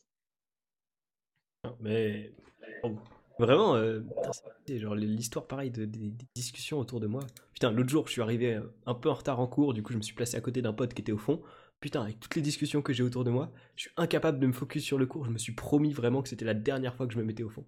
Vraiment, si je suis pas devant les discussions, je, sais pas moi, genre, dès que j'entends un truc, je suis obligé de me concentrer dessus, putain. C'est pour ça, tu vois, au début, c'est pour ça que j'avais peur du regard des autres parce que je me disais, si moi, ça me fait ça, genre quand j'entends quelqu'un qui, parle d'un truc de sa vie, je l'écoute avec une attention insane, ça veut dire que les autres font pareil avec moi, tu vois, et j'ai pas envie que les autres ils connaissent ma vie. Et du coup, euh, putain, c'est bizarre. Je sais pas si tout le monde a ça, mais putain, euh, genre vraiment, je me retrouve de ouf dans, dans, certains trucs que tu dis, putain, c'est. Ouais, ouais, ouais, je vois. En fait, c'est un peu. Euh, enfin, c'est vrai que c'est quelque chose qui est revenu souvent, qu'on me dise, ouais, mais est-ce que tout le monde n'est pas un peu Asperger? Alors c'est sûr que tout le monde n'est pas né pour vivre dans les situations sociales, tout le monde n'est pas né pour faire ça, et, enfin, tout le monde n'est pas né pour être à l'aise en société, tout simplement. Mais en fait, moi, ce que, je visualise, du coup, quand je discute avec quelqu'un de non diagnostiqué, bon, après, euh, quelqu'un qui peut potentiellement être Asperger s'il se reconnaît dans, beaucoup de choses, mais, euh, mais du coup, genre, c'est quelque chose, je me dis, en fait, c'est vraiment de l'hypersensibilité sur tout. C'est-à-dire que, ouais, un peu tout le monde pourrait avoir de l'Asperger dans le sens où il y a des comportements qui sont similaires. Après, euh, bah, par exemple, comme toi, tu dis que, euh, bah, que les discussions, ça te dérange ou euh, que tu te poses plein de questions sur les situations sociales. Alors, du coup, je sais pas parce que je suis pas dans ta tête, donc ça se trouve, tu ressens ça à un degré énorme, tu vois. Et, mais c'est possible aussi que, au final, oui, tu ressens ça comme tout le monde et que, en fait, c'est juste les Asperger qui ont une sensibilité énorme. En fait, c'est ouais, c'est ça. Je pense que je pourrais te décrire comme de l'hypersensibilité à tout. On est hyper sensible à tout, on analyse tout et bah, c'est fatigant. Et du coup, cette fatigue, bah, elle peut se traduire bah, comme, comme des crises comme je disais tout à l'heure. En fait, euh, souvent, euh, je faisais des crises euh, et ça m'arrive toujours, pas de faire des grosses crises, mais d'être énervée. Quand un camion recule et qui bip, je deviens folle. Mais, alors, quand je dis folle, c'est que c'est que c'est que je deviens folle. Tu, tu m'effleures avec ta main ou ton coude en amphi ou quoi, alors qu'à côté, il y, y, a un camion qui bip mais, mais c'est un effort incroyable que je fais pour pas t'étrangler, tu vois. Enfin, c'est, c'est insane. Mais euh, c'est, c'est juste. Ouais, c'est, c'est des informations en fait, continue. C'est des informations, des informations. Et il y a ça en fait, il y a ce fil de pensée, et en fait, on se sent obligé d'attraper chaque pensée, alors qu'il faudrait juste les laisser passer pour, euh, pour qu'on se sente mieux, quoi. Mmh. Ouais, mais je suis grave d'accord avec ça parce que moi, au, lycée, entre autres, c'est vraiment analyser absolument toutes les données que j'avais devant moi. Euh, tel gars qui fait tel truc, euh, tel camion qui passe à tel endroit, euh, tel passage piéton qui arrive et tout. Enfin bref, j'analysais absolument tout. Ça me ruinait le moral. Putain, t'as plus de temps pour penser soit à toi, soit pour vivre en vrai. Et la solution, c'est comme tu dis, de laisser passer les trucs. en vrai, actuellement, j'ai plus trop ce problème-là parce que, genre, ce que je fais, c'est que ma vie, tu vois, elle est cadrée, je sais où je vais sais que j'ai envie d'y aller. Et euh, du coup, mon temps, vraiment, il est, enfin, je peux dire, il est vraiment focus. J'ai des créneaux de, mon, agenda qui sont focus de ouf. Du coup, je sais que si je peux gagner du temps en pensant pas à tel truc, je fonce. Je, pense à mes trucs, je gagne du temps. Et vraiment, ça me permet de permet d'éviter ces trucs-là. Mais c'est vrai que quand tu quand tu mets pas d'ordre dans tes pensées ou d'ordre dans ta vie, c'est vrai que enfin, moi en tout cas, j'ai vraiment tendance à grave me perdre. J'imagine, enfin, j'ai l'impression que c'est pareil pour toi, dans des pensées inutiles et des analyses de trucs qui ne serviront jamais à rien, mais que, que tu peux pas t'empêcher de faire, quoi. Donc, ouais, ouais, ouais, c'est ça. Mais ouais, c'est exactement ça. Puis il y a ça aussi pour la mémoire, c'est que je retiens des trucs inutiles. Genre, quand j'avais 5 ans, on, était, bah, on était en vacances avec mes parents, on est allé dans un casino, on a acheté du pâté, je me souviens du prix des boîtes de pâté, ça n'a aucun sens. Je me souviens de la plaque d'immatriculation d'une voiture qu'on a vendue il y a au moins 5 ans. Je me souviens, je me souviens de, choses inutiles qui restent. Je me souviens de. Bon, après, je, me souviens aussi de choses utiles. Je connais les numéros de, téléphone de toute ma famille grands-parents, tantes, euh, enfin cousins, cousines, euh, tout le monde. Donc, euh, donc ouais, là je respecte un peu un cliché Asperger, mais mais du coup, enfin du coup il y a, y a, plein de choses et il y a, en fait il y a aussi, c'est vrai que c'est un peu paradoxal parce qu'il y a soit je vais prêter attention à l'extérieur, donc analyser tous les tous les bruits extérieurs sans, en fait, c'est une analyse inconsciente c'est pas vraiment conscient euh, quand, quand, on reçoit euh, toutes ces informations. Ça arrive et, et tu t'en rends pas forcément compte. Et, euh, et au contraire, il y a ce moment où, où tu es renfermé sur toi et sur tes propres pensées, les pensées que tu crées toi, et il n'y a plus personne autour, quoi. Vraiment plus personne autour. Et, et par contre, dans ces moments-là, si quelqu'un vient te voir, bah là, ça devient très compliqué à gérer comme situation parce que euh, on n'a pas, on pas switché en fait. On n'a pas, on on s'est pas hum, redémarré et du coup, euh, on n'est pas prêt. Mais il y a aussi souvent ces phases où euh, on est vraiment, on est vraiment perdu et je sais pas comment dire. C'est vrai que j'ai une capacité de concentration très très basse en amphi. j'ai vraiment du mal à me concentrer et des fois, juste, je bug sur ma feuille et je pars dans mes pensées et juste je suis sur ma feuille et après je regarde l'heure, ça fait 20 minutes que je regarde ma feuille et après je me dis bon bah faut que je rattrape 20 minutes de l'amphi, euh, mince quoi. Mais euh, juste je suis perdue dans ma tête et, et en fait ça m'occupe vachement. C'est pour ça que je suis capable de rester avec quelqu'un euh, sans forcément parler parce que je me perds tellement de ma tête que j'ai l'impression de parler avec la personne parce que ça m'occupe tellement d'être dans ma tête que qu'en fait euh, je trouve pas ça du tout gênant d'être avec quelqu'un sans, sans, discuter. Enfin c'est ouais c'est un ressenti ça c'est très bizarre j'ai encore du mal à mettre des mots dessus un peu mais ouais c'est compliqué. J'ai pas les mots parce que chaque truc que tu dis putain je, je, je, je vois exactement de quoi tu parles des feelings de, de, de, saisir exactement ce que quelqu'un dit, c'est toujours très bizarre. Mais ouais, genre, plaque d'immatriculation de mon daron, euh, il a changé de voiture il y a 3-4 ans, je la connais encore par cœur. Alors que celle qu'il a actuellement, je la connais pas. Je t'avoue, je l'ai jamais appris, donc euh, un peu dommage. Euh, numéro, des numéros de téléphone que j'avais pris au collège que je connais encore. Inutile, on est d'accord, vraiment inutile. Mais c'est encore là. Puis ouais, en vrai, bah la feuille, la feuille, se concentrer sur la feuille. Mais je sais pas si tout le monde fait ça. Vraiment, ça m'intéresserait s'il y a des gens qui, regardent ce podcast sur YouTube et qui peuvent commenter si eux aussi ils ont ça, parce que putain, je me demande vraiment si tout le monde a ça ou si, à certains degrés évidemment, ou si vraiment c'est que euh, un certain type de personnes, tu vois. Après, euh, il y a plusieurs types de, de, réflexions qu'on peut avoir, tu vois, genre, euh, je veux dire. Ouais, ouais, ouais. On fonctionne pas tous pareil dans notre tête, tu vois. Mais, putain, ouais. C'est, assez trippant. Mais pareil, comme, euh, comme tu disais là, de, bah, ce midi, en gros, si tu veux, j'étais avec un pote, je mangeais avec un pote. Et il y a plein de blancs en vrai dans nos discussions parce que. c'est dans mes pensées. Et genre, ça me dérangeait absolument pas qu'il y ait un blanc, tu vois. Moi, je limite, ça me gênait en me disant. Euh, je me disais, lui, si ça se trouve, ça le gêne qu'il y ait un blanc. Du coup, je me disais, il faudrait que je pense à un truc sur lequel parler, tu vois.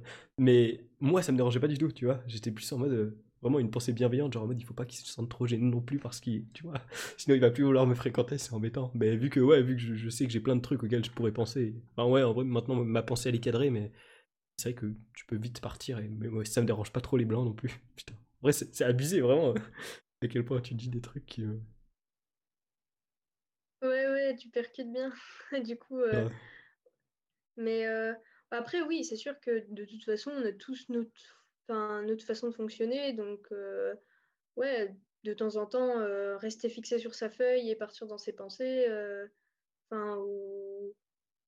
ouais, de toute façon, le, le cerveau, enfin, comme je disais, on ne n'est pas conditionné, neurotypique ou pas, on ne n'est pas conditionné pour être comme ça ou pour réfléchir comme ça. C'est bah, propre à chacun. Hein, et du coup, il y a peut-être je sais pas, il y a peut-être des recherches euh, en psychologie qui ont répertorié des, des, modes de fonctionnement de cerveau. Je sais pas, peut-être qu'il existe des, des, classes, je sais pas. Mais c'est sûr que de base, euh, bon, on reste quand même tous différents, même si euh, on peut bah, avoir des, des, des, conditions, comme on dit en anglais, je sais pas. Mais ouais, on peut avoir bah, des syndromes ou des handicaps ou, ou autres. Quoi. Mais c'est pour ça aussi que ça m'aide pas mal à relativiser euh, sur Asperger. Parce que vu que je me dis que bah, de base, on est tous différents, donc euh, techniquement, de base, on peut tous être la personne bizarre de quelqu'un. Donc euh, je me dis, même si je suis bizarre, bah, toute façon, de toute façon, je peux pas le changer. Donc voilà. Et, euh, et puis je me dis, bah, de toute façon, on est tous différents. Donc même quelqu'un de normal, entre guillemets, pourrait être bizarre. Enfin, enfin voilà, quoi, ça veut, ça veut un peu plus rien dire, euh, ce, ce, ce, mot bizarre, en fait. C'est ça, c'est le mot bizarre. Là, du coup, il veut un peu plus rien dire. Et du coup, j'arrive un peu à justement euh, réfléchir là-dessus pour me sentir mieux et pouvoir agir plus librement. En vrai, en vrai rationaliser, c'est souvent une bonne méthode pour euh, se libérer d'un truc, genre se rendre compte que je fais tel truc, je, m'impose de faire tel truc, mais ça sert absolument à rien, je perds du temps, je perds euh, de l'énergie là-dedans, pourquoi je continuerais, tu vois? Et quand euh, tu as eu le déclic dans ta tête, parce que rationaliser c'est bien, mais quand tu as eu le déclic de, de dire ah oui, c'est vrai, c'est rationalisé, en plus c'est c'est vrai quoi. Du coup, là tu peux t'arrêter. Et... Commencer par rationaliser, c'est souvent une bonne méthode. Sinon, un autre truc que putain, beaucoup, beaucoup fait, et qui m'a après j'imagine que c'est après, euh, ça m'a poussé à aimer la psychologie, c'est que moi je regardais des comportements que j'avais, tu vois, et je me disais, je suis un être humain, donc globalement je pense que plein d'êtres humains peuvent avoir ce comportement-là. Et en partant de ce postulat-là, quand j'ai commencé à, me renseigner sur la psychologie, je me suis rendu compte qu'il y avait énormément de trucs que je savais, juste en observant mon cas et en, l'élargissant aux autres, tu vois. Du coup, je me dis qu'en vrai, euh, on est tous pareil, mais on a, tous nos petits défauts, on a tous nos petites manies, on a tous euh, des habitudes, on a tous des, faiblesses psychologiques et tout. Et, genre ça, vraiment, ça, t'aide à te dire, mais il y a personne qui est invincible, tu vois, enfin, personne qui est, qui est au-dessus de tout le monde. Et même s'il y en a qui voudraient nous le faire croire, on est tous, euh, enfin, on est tous faibles au fond, on est tous euh, forts aussi sur certains aspects.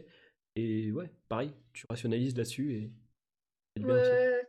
après, la rationalisation, c'est plus facile à dire qu'à faire. Hein. genre, mmh c'est plus facile de se dire euh, ouais bon on est tous différents allez je sors de chez moi et je vais être moi-même et je vais aller à la fac et tranquille. Et ben c'est pas si facile. Du coup euh, du coup voilà. Et puis euh, ouais ouais c'est quand même compliqué parce que parce que bah juste les, les, deux dernières semaines pour moi elles ont été très compliquées et du coup j'avais beau rationaliser en fait le truc c'est que des fois rationaliser, et bah, ça m'angoisse dans le sens où c'est un peu euh, les mêmes réflexions que mes angoisses. Par exemple, euh, je peux rationaliser en me disant bah, je suis autiste et je peux rien y faire, donc autant vivre avec. Sauf qu'en me disant je suis autiste et je peux rien y faire, bah, ça m'angoisse parce que je suis autiste et que je peux rien y faire et que ça reste un handicap et c'est quelque chose qui m'a fait souffrir et qui va continuer à me faire souffrir. Du coup, euh, du coup, c'est un peu compliqué parce que j'ai des pensées tellement contradictoires et du coup bah, des comportements très contradictoires et c'est pour ça que beaucoup, enfin pas mal d'autistes diagnostiqués tardivement peuvent être d'abord diagnostiqués comme bipolaires parce que il y a des périodes où on va réussir à suivre cette rationalisation et il y a des périodes où pas du tout et du coup ça va être le bordel et du coup on va agir différemment et et du coup, ça peut être euh, traduit, enfin, ça peut être euh, pris comme de la bipolarité. Ah ouais, bipolarité, c'est vraiment un mot que j'entends tout le temps. Genre, tous les ados, ils vont te dire, ah, je suis bipolaire. Ouais. Faut arrêter avec ça. Vraiment, il faut arrêter. C'est, les gens se rendent pas compte euh, de ce que c'est vraiment, je pense. Ouais, ouais, ouais, ouais c'est sûr. Hein, parce que, bah, souvent, en plus, le terme bipolaire, c'est utilisé comme, comme je pleure et d'un coup je rigole, alors que ça, c'est lunatique ou, enfin, être très heureux et d'un coup s'énerver. Mais ça, c'est être lunatique. Genre la bipolarité, ça s'étend sur, sur le moyen terme. Enfin, c'est vraiment être dans des. Enfin, globalement, là encore, je connais pas la bipolarité, donc je peux pas en donner de définition, mais c'est vraiment sur le moyen terme déjà être dans un certain mood pendant quelques semaines, voire quelques mois, et après dans, plutôt dans un autre mood pendant, pendant d'autres mois. Enfin, c'est vraiment un pendule, mais un pendule lent, quoi. Mais ouais, en vrai, je sais pas si ça revient avec les, les, clichés, mais il y en a plein qui n'arrêtent pas de dire. surtout, surtout les ados, en vrai, actuellement moins. Enfin, je sais pas. J'ai découvert moins de gens aussi, c'est peut-être pour ça que mais qui disent soit je suis bipolaire, soit j'ai plusieurs personnalités, soit je suis autiste. Tu vois, presque c'est. Ça devient. Euh, genre, je sais pas, ils sont contents de l'affirmer, tu vois. Alors que, enfin, ça se voit que quand ils sont contents de l'affirmer, quand ils le disent comme ça, d'une manière complètement détachée, c'est que c'est pas du tout le cas, tu vois. Mais c'est juste, je sais pas, il y a presque une, une, envie de se donner un style et c'est assez triste pour les gens qui ont vraiment ce problème-là et pour qui, pour eux, c'est un vrai problème, tu vois. Alors que eux, ils sont super en mode, oh, regardez-moi, je suis un peu différent et tout. Euh, ouais. tu vois, c'est presque juste essayer de se démarquer pour avoir un peu d'attention. Et je trouve ça triste. Surtout que la, la bipolarité, euh, en vrai, euh, on sait tous, enfin, on sait tous, quand t'es un, minimum renseigné sur le sujet, quand t'es ado, genre tes hormones, elles font. Tu vois, donc euh, vraiment, enfin, la bipolarité, c'est juste tes hormones qui pètent un câble. C'est vraiment pas la bipolarité, quoi. Voilà, pour tous les ados qui nous écoutent, c'est vraiment ça le, truc, quoi, généralement.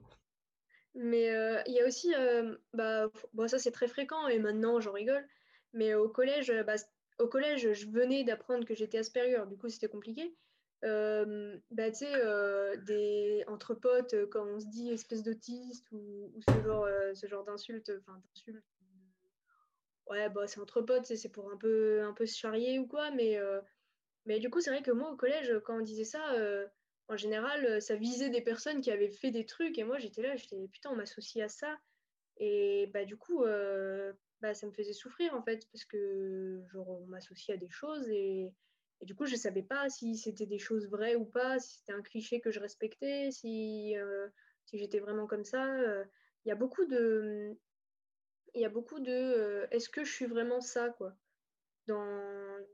Quand je, quand je pense au fait que je suis Asperger ou quoi, il y a beaucoup de est-ce que je suis vraiment ça? Est-ce que Enfin, c'est compliqué en fait, parce que comme on disait tout à l'heure, euh, j'ai envie de rentrer dans des cases, mais pas vraiment. Enfin, et du coup, il y a cette utilisation d'insultes qui aussi euh, bah, m'a fait du mal au collège. Bon, maintenant, Asperger, euh, j'en rigole, il hein, n'y a pas de, y de souci.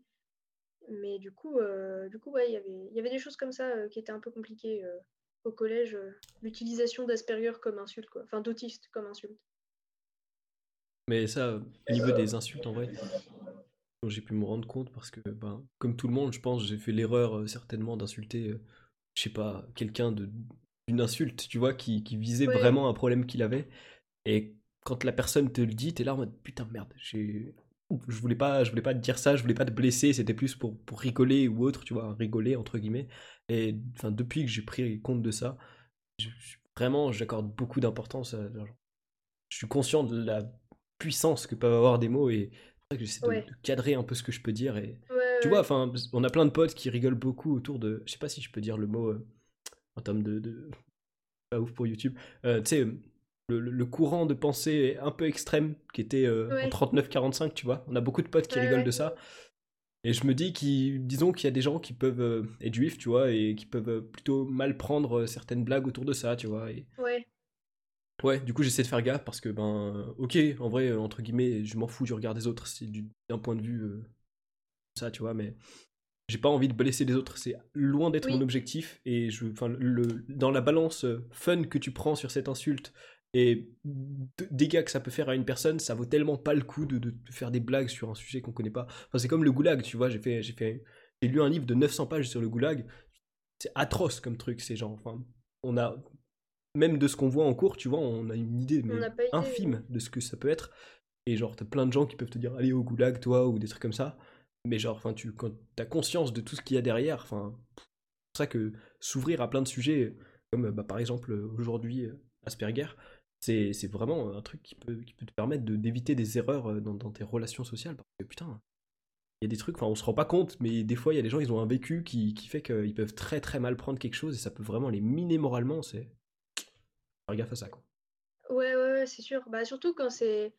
Enfin, moi je sais que du coup pendant longtemps, et bah, ça concerne beaucoup de gens qui ont des handicaps, bah, on prend ça comme une fatalité et du coup il y a toujours cette période. Du coup, bah, moi ça a été le, le, lycée, ouais, pas mal le lycée, le début du lycée on prend ça vraiment comme une fatalité et on rentre tous les soirs et on pleure et on dit et on se dit euh, enfin c'est vraiment juste en fait je saurais même pas euh, je sais pas si je saurais donner une définition de Asperger parce que juste ce que je ressens c'est juste je rentre chez moi et euh, j'y pense et juste je souffre en fait c'est vraiment juste une souffrance et du stress et, euh, et je, bah, quand je sors, je dois prendre sur moi et je stresse.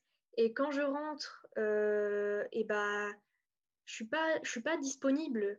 Euh, quand je rentre chez moi après une grosse journée, je ferme les volets, je mets mes écouteurs et je m'allonge. Et en général, je m'endors et je me réveille le lendemain matin. Et du coup, bah, j'ai pas pu bosser les cours, j'ai pas pu faire d'autres choses. Et ça prend du temps en fait. Ça prend du temps parce qu'à chaque fois que je rentre chez moi, je me dis pas je rentre chez moi et je, vais bosser. Et non, il faut d'abord que, que, que, la jauge, enfin que je revienne à l'état d'équilibre en quelque sorte. Et il faut vraiment, euh, j'ai vraiment besoin de ces temps-là euh, toute seule. Et le truc, c'est que bah, des fois, c'est pas toujours possible. Et du coup, euh, enfin, ça fait vraiment souffrir en fait, vraiment. Est-ce que, je, reviens sur un truc un peu plus vieux, mais au niveau des cases, tu m'avais parlé, à la fois t'aimes bien être dans une case et à la fois t'aimes pas. Est-ce que pour toi, ça pourrait être un peu lié à, je sais pas si c'est le bon terme, mais un syndrome de l'imposteur, genre si on peut pas me considérer comme Asperger parce que j'en présente pas les symptômes, je, je peux pas justifier mes comportements entre guillemets, tu utilises le truc, mais en même temps, si on me voit que comme Asperger, ben du coup, euh, dans ma vie, les gens ils vont me traiter différemment et j'ai pas envie de ça. Bah alors, je sais pas si on pourrait dire que c'est syndrome de l'imposteur, mais mais c'est vrai que ça m'arrive souvent de en fait euh, bah, ça m'arrive quand j'en parle à ma mère, quand je parle de situation euh, avec ma mère, euh, ma mère qui me dit mais, mais explique que t'es Asperger et que machin, mais dis-le que t'es Asperger et tout. Et moi je suis là, je suis mais non, mais je peux pas me servir de ça comme justification, alors qu'en fait c'est pas. Enfin, c'est pas m'en servir comme justification, c'est juste que c'est juste expliquer tout court en fait. Et en fait, euh, il y a beaucoup de choses euh, qui sont expliquées par le fait que je suis Asperger, mais j'ai pas envie de les expliquer en disant que je suis Asperger parce que j'ai l'impression que, euh, que c'est trop facile et que bah, si c'est comme ça, l'autre personne en face va me dire ça, machin. Enfin, j'ai pas envie de justifier mes actes même s'ils sont liés à l'Asperger, par le fait que je suis Asperger. Enfin, c'est, c'est bizarre en fait, mais ouais, je, je me sens, bah, c'est un peu, ouais, c'est un peu un manque de légitimité peut-être. Du coup, c'est, c'est peut-être euh, un peu lié au syndrome de l'imposteur. Euh. Bah, déjà, en vrai de vrai, je te félicite euh, sincèrement pour ta mentalité de pas chercher l'excuse de ça. Je trouve ça facile, tu vois. Genre, il y a vraiment, il y a des gens qui en jouent et c'est triste en vrai. Euh, enfin, je pense qu'ils sont clairement moins épanouis que d'autres de juste euh, faire des comportements de merde en permanence et dire ah oui mais regardez j'ai ce handicap là. Bon, voilà ça va passer pour cette fois. Je trouve ça vraiment euh, très triste d'utiliser ça comme ça. Donc vraiment félicite et je t'encourage vraiment à continuer comme ça, de pas servir de ça comme une excuse. Après, comme tout, tu vois, enfin il y, a des moments où si ça peut t'éviter des problèmes quand même, ben t'as peut-être intérêt à, en parler. Mais du coup, ok. Parce que ouais, syndrome de l'imposteur, en gros, si tu veux, c'est comment dire euh, Je te posais la question parce qu'en gros, si tu veux, moi, dans ma vidéo où j'ai parlé de, mon harcèlement, j'étais en mode, bah en vrai, mon harcèlement par rapport à d'autres, c'est rien du tout, tu vois. Et je me disais peut-être que toi, c'est le même truc que tu ressens, genre en mode Asperger. Asperger, jamais réussir à le prononcer correctement. Asperger. T'inquiète, c'est pas grave. c'est vrai quand même, après, après un, podcast, ça pourrait être bien de le prononcer correctement. Euh, genre Asperger, j'ai quelques symptômes, mais par rapport à un autre, à un tel exemple, je sais pas, un mec connu d'Asperger ou une meuf connue d'Asperger, euh, j'ai rien du tout, tu vois. C'est pour ça que je me, je me, posais cette question un peu du syndrome de l'imposteur. Ouais, bah, c'est vrai que je pourrais avoir ça. Bah, souvent, bah, d'ailleurs, quand on me dit euh, t'es Asperger, mais t'as des amis. Et du coup, je me dis, mais c'est vrai, j'ai des amis. Et ça, c'est fou. Et, euh, et en fait, euh, il y a ça aussi, c'est quand je rentre chez moi, des fois, euh, j'explose. Alors, pas forcément comme des crises, euh, comme je disais tout à l'heure, mais juste je fonds en larmes ou, ou juste j'explose un peu de stress et je fais une crise d'angoisse. Et je me dis, mais pourquoi je souffre autant? J'ai des amis, j'ai une famille et j'essaye de rationaliser, mais je me demande vraiment pourquoi je souffre autant. Et, et enfin, j'arrive pas à, à, analyser en fait ce qui me fait souffrir. J'arrive vraiment pas à mettre de mots dessus. Juste, je souffre et, euh, et je suis vraiment pas bien après physiquement. Tu sais, j'ai vraiment une boule au ventre, la boule à la gorge et, dans ces moments-là, je sais même plus dans quelle position me mettre parce que tous mes muscles se contractent et je suis vraiment pas bien du tout quoi. Et je me demande constamment pourquoi euh, je vais aussi mal. Et, et en fait, euh, quand je suis chez moi toute seule, je me pose vraiment ces questions. Mais après, quand je suis pas bien dans des situations, bah là, je sais pourquoi je suis pas bien. Parce qu'il y a eu cette situation et je sais que cette situation, c'est pas une situation favorable quand, quand on est Asperger. Donc, quand je suis dans les situations, je souffre, mais je sais pourquoi. Mais quand je souffre toute seule chez moi, c'est juste, je sais pas en fait. Et du coup, euh, du coup, il y a un peu. Euh, il y a un peu ça, mais c'est pas forcément par rapport aux autres Asperger, c'est aussi par rapport à, à tout. Je vais prendre euh, l'exemple le plus commun, on va dire. Enfin, il y a des enfants qui meurent de faim en Afrique ou dans plein d'autres pays du monde. Enfin, je sais pas, il y a des gens qui. Bah, Enfin, je sais pas, mais il y a plein de gens qui, juste physiquement, sont dans des états très critiques ou, mentalement qui sont dans des états euh, bien pires que le mien. Et du coup, euh, je me dis, mais, mais je souffre, mais, mais juste euh, arrête de souffrir, parce que juste, t'as pas à souffrir, parce que tu, tu vis rien. Et pourtant, je souffre réellement d'Asperger quand même. Quoi. Mmh. Mais je pense que c'est important de ne pas culpabiliser pour des trucs, tu vois. Comme tu disais tout à l'heure, tu peux te rappeler de certains trucs. Moi, j'ai souvent tendance à me rappeler de trucs que, que je regrette. Enfin, des comportements nuls ou bizarres, tu vois, ou décalés que j'ai pu avoir. Et même, putain, je me rappelle de trucs que j'ai fait en primaire, tu vois. Et encore aujourd'hui, je me dis, putain, j'ai un peu honte d'avoir fait ça. Mais je, je, je, comprends que si je veux avancer, il faut pas que je m'en veuille, tu vois, pour ça. Et de la même façon, tu peux rationaliser et tu peux, tu peux être conscient de la, du malheur d'autres gens.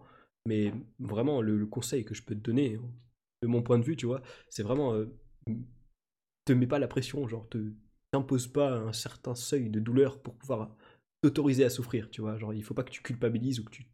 Enfin, ouais, c'est juste se rajouter une pression supplémentaire. Et d'ailleurs, euh, les gens, là, comme tu dis, euh, qui qui te tirent vers le bas, genre qui te disent que genre t'es Asperger, du coup, euh, t'as, des amis, c'est pas normal et tout, qui, qui vraiment sont là pour te rabaisser. Putain, je comprendrai jamais ces gens. Vraiment, j'ai essayé, hein, j'ai essayé de les comprendre, mais je comprends pas l'intérêt que tu peux avoir à tirer quelqu'un vers le bas, lui on, a, tous des, difficultés dans notre vie. À quel moment tu veux te dire que ça peut être intéressant d'en rajouter sur, euh, les gens? Enfin, Je trouve ça assez hallucinant et on, en revient au pouvoir des mots, tu vois. Genre, tu peux forcer quelqu'un à sauter d'un immeuble de 6 étages parce que t'as un flingue dans la main, mais ça restera un suicide forcé, tu vois. Alors qu'un mot, un, putain de mot, genre même des mots qui se répètent juste tous les jours, ça peut causer tellement de malheur dans la vie de quelqu'un, dans une famille, enfin. Je trouve ça hallucinant, les gens qui prennent pas conscience de à quel point ils peuvent faire du mal aux autres avec des mots ou avec juste des regards, des jugements. C'est pour ça que, vraiment, je trouve ça important de, parler des choses, de faire comprendre aux gens que, parce que des fois, ils sont même pas conscients, tu vois, qu'ils sont méchants avec les autres. Et c'est important, et c'est super que je t'ai reçu euh, sur ce podcast aujourd'hui, que on parle de ça, parce que il y a plein de minorités sur lesquelles on a des clichés, et le fait d'entretenir ces clichés, ça leur fait du mal. Et même juste des comportements qu'on peut avoir, que ce soit cliché ou pas, font du mal aux gens, et je trouve ça toyable. Je, trouve... comprends pas que ça existe encore, tu vois. Mais, euh, mais oui, il y a ça aussi, euh, bah, parce que euh, du coup, dans mon cas, ça se voit pas beaucoup et du coup, j'ai des amis. Et, et donc, bah, pour les autres, je suis pas Asperger. Et parce que ça se voit pas, j'ai aucune caractéristique. Alors qu'en fait, j'ai exactement toutes les mêmes caractéristiques, c'est juste que je les montre pas. Donc en fait, c'est aussi difficile pour moi, sauf que les gens considèrent que ça l'est plus parce que ça se voit pas. Et, euh, et, du coup, c'est bah, compliqué à gérer en fait quand ça se voit pas. Alors, je dis pas que, euh, que je suis pas contente que ça se voit pas parce que bah, je suis contente d'arriver à gérer quand même la, chose et je suis contente d'avoir des amis et je suis contente de pouvoir quand même mieux vivre avec Asperger que certains sans faire de travail psychologique. Mais, mais du coup, le fait que ça se voit pas, les personnes ne me prennent pas au sérieux et du coup, le prennent même pas en considération. Et donc, bah, ça m'aide pas non plus. Et je pense que bah, toutes les personnes Asperger pour, qui ça ne se voit pas, parce que bah, je ne suis pas seule dans ce cas, bah, c'est compliqué parce qu'on ne croit pas et, du coup, on considère qu'on n'est pas Asperger alors qu'on alors qu'on l'est quand même et que bah, c'est très compliqué. C'est vraiment très compliqué à gérer ces situations. Je, vais me permettre un petit message aux auditeurs, mais bah ouais, par rapport à ce que tu dis, enfin, je vois pas en quoi si t'en arrives à un stade où t'es obligé de montrer une carte, genre je suis Asperger, signée par ton médecin, pour que les autres te croient et pour qu'ils arrêtent d'estimer de, que t'es pas légitime, putain, mais c'est triste quoi. C'est comme dans Joker, tu vois, où le mec il a, il a sa carte, euh, j'ai une maladie, c'est pour ça que je rigole. Enfin, oh, on, vit dans quel monde? Mais laissez les gens vivre avec leurs problèmes. Enfin, je veux dire, je vois pas qui ça pourrait déranger que tu sois Asperger, tu vois, tant que tu leur souhaites pas du mal ou que tu, tu leur nuis pas. Mais je comprends pas pourquoi les gens peuvent s'en préoccuper et se permettre de faire des réflexions là-dessus vraiment euh, les gens qui nous écoutent, mais putain, vivez votre vie, laissez vivre les gens avec leurs problèmes, au, mieux aidez-les et au pire, juste laissez-les vivre, mais putain, faut arrêter d'estimer de, que des gens sont pas légitimes dans leurs problèmes parce que il y a un tel qui a, qui a, des problèmes plus graves ou il y a un tel qui a des problèmes différents, quoi. Putain, vraiment, ça me, ça me fout la haine, quoi, de, de, me rendre compte qu'il y a des gens qui comprennent pas ça. Mais oui, voilà, c'est ça, c'est un peu... Euh, euh, qui sera le plus à plaindre. Et du coup, euh, on dit ouais, mais non, t'as pas de problème, euh, et moi j'ai ces problèmes-là, et moi j'ai ces problèmes-là. C'est pour ça, moi, des fois, euh, quand je dis que je suis Asperger, enfin, quand j'annonce que je suis Asperger, et eh ben la personne va pas tout de suite me forcément poser des questions ou juste dire ok, elle va tout de suite peut-être. Enfin, souvent, moi, ça m'est arrivé qu'on me réponde, enfin, que la personne me dise des problèmes à elle dire bah moi j'ai ça, bah moi j'ai ça, mais pas forcément de manière empathique, parce que ça peut être euh, empathique dans le sens où bah t'inquiète, t'es pas toute seule à avoir des problèmes. Euh, euh, enfin, je sais ce que c'est d'avoir des problèmes et ouais, la vie c'est pas facile, donc t'inquiète. Et bon après c'est peut-être moi du coup qui l'ai mal interprété parce que bah je sais pas interpréter le ton des personnes, je j'y arrive pas. Pour moi c'est vraiment les mots qui comptent, donc voilà. Mais du coup, du coup ouais c'est Enfin, cette réponse avec des problèmes, je trouve pas ça toujours, euh, toujours bienvenu euh, par, par rapport, euh, par rapport à ça, par rapport au fait que j'ai plus de problèmes que toi, donc t'as rien à dire.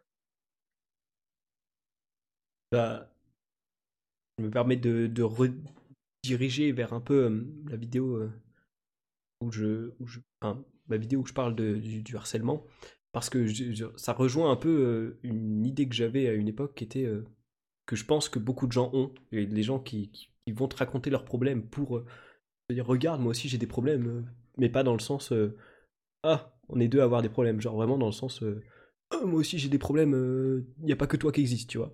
Et ben j'ai l'impression qu'il y a des gens qui, et c'est souvent les gens qui se sentent le moins bien dans leur vie ou qui, qui vont être le plus méchants avec les autres, qui vivent pour leur malheur, genre leur malheur, il fait tellement partie d'eux, leur dépression, leur, ouais, leur tristesse, leur malheur, toutes les émotions négatives qui sont chargées en eux, c'est tellement une partie d'eux que si les gens les considèrent pas comme quelqu'un qui a ces malheurs-là, leur vie, elle perd tout son sens. Et des fois, presque, t'as des concours de, de, de, qui est le plus malheureux. Genre, ah, moi je me suis scarifié, moi j'ai fait trois tentatives de suicide. Mais, mais pourquoi t'es fier d'exhiber ça? C'est super de l'assumer, tu vois, c'est super d'assumer ça mais on, ne fait pas un concours de qui est le plus malheureux, on fait pas un concours de qui est le plus heureux non plus. Mais il y a des gens, vraiment, je, pense sincèrement qu'il y a des gens qui. Leur malheur, c'est leur seule chose qui, donne un sens à leur vie, tu vois. Moi, comme je disais, en gros, à un moment, j'étais énormément pessimiste pendant super longtemps. Et des fois, j'avais des petits déclics où je me sentais optimiste. Et je me disais, mais ah ouais, mais non, pourquoi, pourquoi je suis optimiste? Non, non, moi j'ai toujours été pessimiste, il faut que je continue à être pessimiste. En plus, je, je connais que ça ce serait, nouveau, ce serait, serait effrayant d'être optimiste. Enfin, les gens, ils me reconnaîtraient plus. Il faut que je continue à être pessimiste. Et j'ai l'impression qu'il y a des gens, vraiment, ils n'arrivent pas à sortir de leur malheur. Ils sont, en dépression depuis des années parce que simplement, ils ont conscience que si ils remettent en question leur dépression et leur état de vie, ça remet tout leur vie en question. Et ils perdent tout le sens de leur vie et c'est à eux de le trouver et de le construire. Et ça, ça fait super peur. Et je pense qu'il y a des gens qui sont comme ça et ça, ça crée ce, genre de malveillance disant euh, moi je suis plus malheureux que toi ou, ou euh, t'es pas légitime pour, euh, pour parler de malheur parce que tu sais pas ce qui m'est arrivé, tu vois. Je pense vraiment qu'il y, a, un peu de ça des fois. Ouais, ouais, il y a de ça parce que aussi on veut. en fait, c'est aussi le moyen de créer du lien social quand, quand on n'a pas forcément de lien social direct et bah, attirer l'attention sur nous et sur le malheur, du coup, parce qu'on attire plus facilement euh, l'attention en attirant la pitié qu'en attirant l'admiration. Parce que. Euh, c'est le biais de négativité. Euh, l'être humain accorde plus d'importance à ce qui est négatif. Oui, voilà, exactement. Et, et du coup, en exhibant nos, bah, nos souffrances et nos malheurs, et bah, on essaye d'attirer l'attention. Et le truc, c'est que moi, j'étais beaucoup comme ça euh, au collège. Et le truc, c'est que si on n'a pas cette attention, eh ben, on souffre encore plus. Et sauf que là, c'est de la souffrance réelle et de la vraie souffrance. Et c'est vraiment dur. Quand on n'a pas l'attention qu'on veut, bah c'est vraiment compliqué. Mais ça, c'est aussi de la souffrance du manque du lien social. Parce que bah, au collège, j'avais pas beaucoup d'amis, voire pas du tout. Ça dépendait des années du collège. Mais, euh, mais du coup, quand j'avais pas l'attention que je voulais, parce que c'était de l'attention demandée euh, implicitement. Enfin, du coup, c'était pas, c'était que de l'implicite. Et donc, quand je recevais pas cette, cette attention-là, et bah, j'en souffrais énormément parce que bah, j'avais aucun lien social. Et du coup, c'est une manière aussi de créer des liens sociaux quand on sait pas faire, en fait, quand on sait pas faire autrement. Parce que du coup, euh, bah, me faire des amis, euh, ça a quand même toujours été compliqué. Et du coup, si j'ai pas de lien social du tout, eh ben, euh, je vais essayer un peu d'attirer l'attention des gens. Moi, je le fais plus trop maintenant, enfin, voire plus du tout, parce que j'ai des amis et que socialement, là, je suis je sens que c'est stable et que, et que ça va. Mais, mais ouais, il y a besoin de cette attention-là pour avoir du lien social, tout simplement. Mmh. Bah, la recherche d'attention en général, j'ai vraiment l'impression que c'est c'est un des trucs qui pousse la plupart de nos actions. Mais par rapport à justement cette attention euh, à travers euh, la négativité venant de soi, euh, je sais pas si tu avais écouté mon podcast avec Charlie Ed, mentaliste. Et en gros, dedans, on parle du triangle de Karpman. Je sais pas si ça te dit quelque chose. non, ça me dit rien, je crois. En gros, ce triangle il est constitué par quelqu'un en haut qui est un persécuteur, en bas une victime et à côté un sauveur. En gros, la victime, enfin le persécuteur, il va persécuter la victime pour se sentir bien la victime, elle va continuer à être persécutée parce que ça lui donne de l'attention. Et elle va justement, grâce à, cette victimisation, avoir besoin d'un sauveur. Et ce sauveur, du coup, lui, il va donner de l'attention parce que, du coup, il va se sentir valorisé, tu vois. Il va se dire, j'aide quelqu'un, je, je sers une cause, une cause noble. Et lui, il va se dire, bah, du coup, ça me permet d'avoir un lien avec euh, le sauveur. Du coup, il faut que je continue à être une victime. Et c'est ce dont on parlait avec Charlie, où moi, j'ai réussi à me débarrasser de ce rôle de victime. Mais il y a des gens, du coup, ouais, qui sont dans ce rôle de victime-là. Et putain, c'est déjà, Surtout quand euh, ça va pas dans ta vie, c'est ultra dur d'admettre que tu te places en tant que victime. Il faut faire un travail sur soi qui est énorme pour en arriver à ça. Et c'est assez. Mais euh, ouais, enfin, moi, j'ai toujours eu des problèmes. Enfin, je, je, pense que là, ils sont, ils sont moindres par rapport à, ce que je pouvais avoir avant, avec ces demandes d'attention et euh, l'attachement aux personnes et le besoin de créer des liens sociaux. Parce qu'en fait, même si, euh, du coup là je parle du lien social un, peu plus général, mais euh, du coup comme je disais, euh, j'ai souvent eu besoin d'attirer l'attention sur moi et j'ai souvent besoin de, créer du lien social, mais pas forcément du lien social direct. Genre, je vais pas aller voir des gens que je connais pas à la fac, ça, non, c'est ma phobie. Mais, par exemple, euh, envoyer un mail à un prof, euh, genre juste pour. Euh, bah après, c'est aussi parce que ça m'intéresse, parce que du coup, j'ai des profs qui sont chercheurs, la plupart, la plupart. Et du coup, envoyer un mail à un prof que, que, que j'aime bien pour lui demander ce qu'il fait et discuter avec lui. Et en fait, si ces échanges ils s'arrêtent brutalement, et eh bah, je vais vraiment souffrir pendant, pendant une semaine. Enfin, ça, je peux vraiment souffrir pendant une semaine complète Alors qu'à la base, bah, je discutais avec un prof pour lui demander ce qu'il faisait. Alors après, une fois qu'il n'a plus rien à me dire, bah, les échanges s'arrêtent et voilà, c'est normal. On n'est pas là pour devenir meilleur ami. mais en fait, dès que je commence un lien qui fonctionne un peu, je m'attache énormément et du coup, quand ça s'arrête, bah, ça me détruit parce que bah, j'ai l'impression que la personne part à cause de moi en fait. Bah, comme je disais tout à l'heure, en fait, que je m'attache énormément et j'ai l'impression que la personne part parce que j'ai fait quelque chose de, pas bien ou parce que j'ai commencé à être euh, trop Asperger ou ce genre de, ce, genre de, réflexion-là. Et du coup, ouais, euh, c'est compliqué. Euh, comment garder un lien social stable et sain aussi C'est vraiment compliqué ces questions-là. En vrai, peut-être avec un prof, c'est un peu plus compliqué, mais la communication. Genre, j'aime bien penser que c'est la clé. Et en vrai, pour, pour euh, savoir pourquoi l'échange aurait pu s'interrompre, c'est vrai qu'avec un prof, c'est un peu plus, euh, délicat. Mais tu peux, genre, poser la question de pourquoi d'un coup, t'as plus envie de me parler, tu vois. C'est dur, c'est dur d'entendre la réponse, c'est dur de poser la question aussi. Mais je pense que c'est ce qui peut vraiment faire avancer. Euh, enfin, si. C'est con, tu vois. Moi, j'ai cette mentalité que si une situation se répète et qu'elle me pose problème, faut que je trouve un moyen de la résoudre, tu vois. Et si toi, ça t'arrive souvent que ce genre de, ce genre de scénario, ben, peut-être c'est la meilleure solution pour trouver la, la réponse. Mais ouais, je suis conscient à quel point c'est dur de, de faire ça. Mais c'est quelque chose qui, euh, bah, du coup, dans, les liens sociaux qui me font euh, beaucoup souffrir, c'est euh, quand quelque chose se passe bizarrement, je le surinterprète en général. Parce qu'en général, au final, au final il s'est rien passé de bizarre pour l'autre, en fait.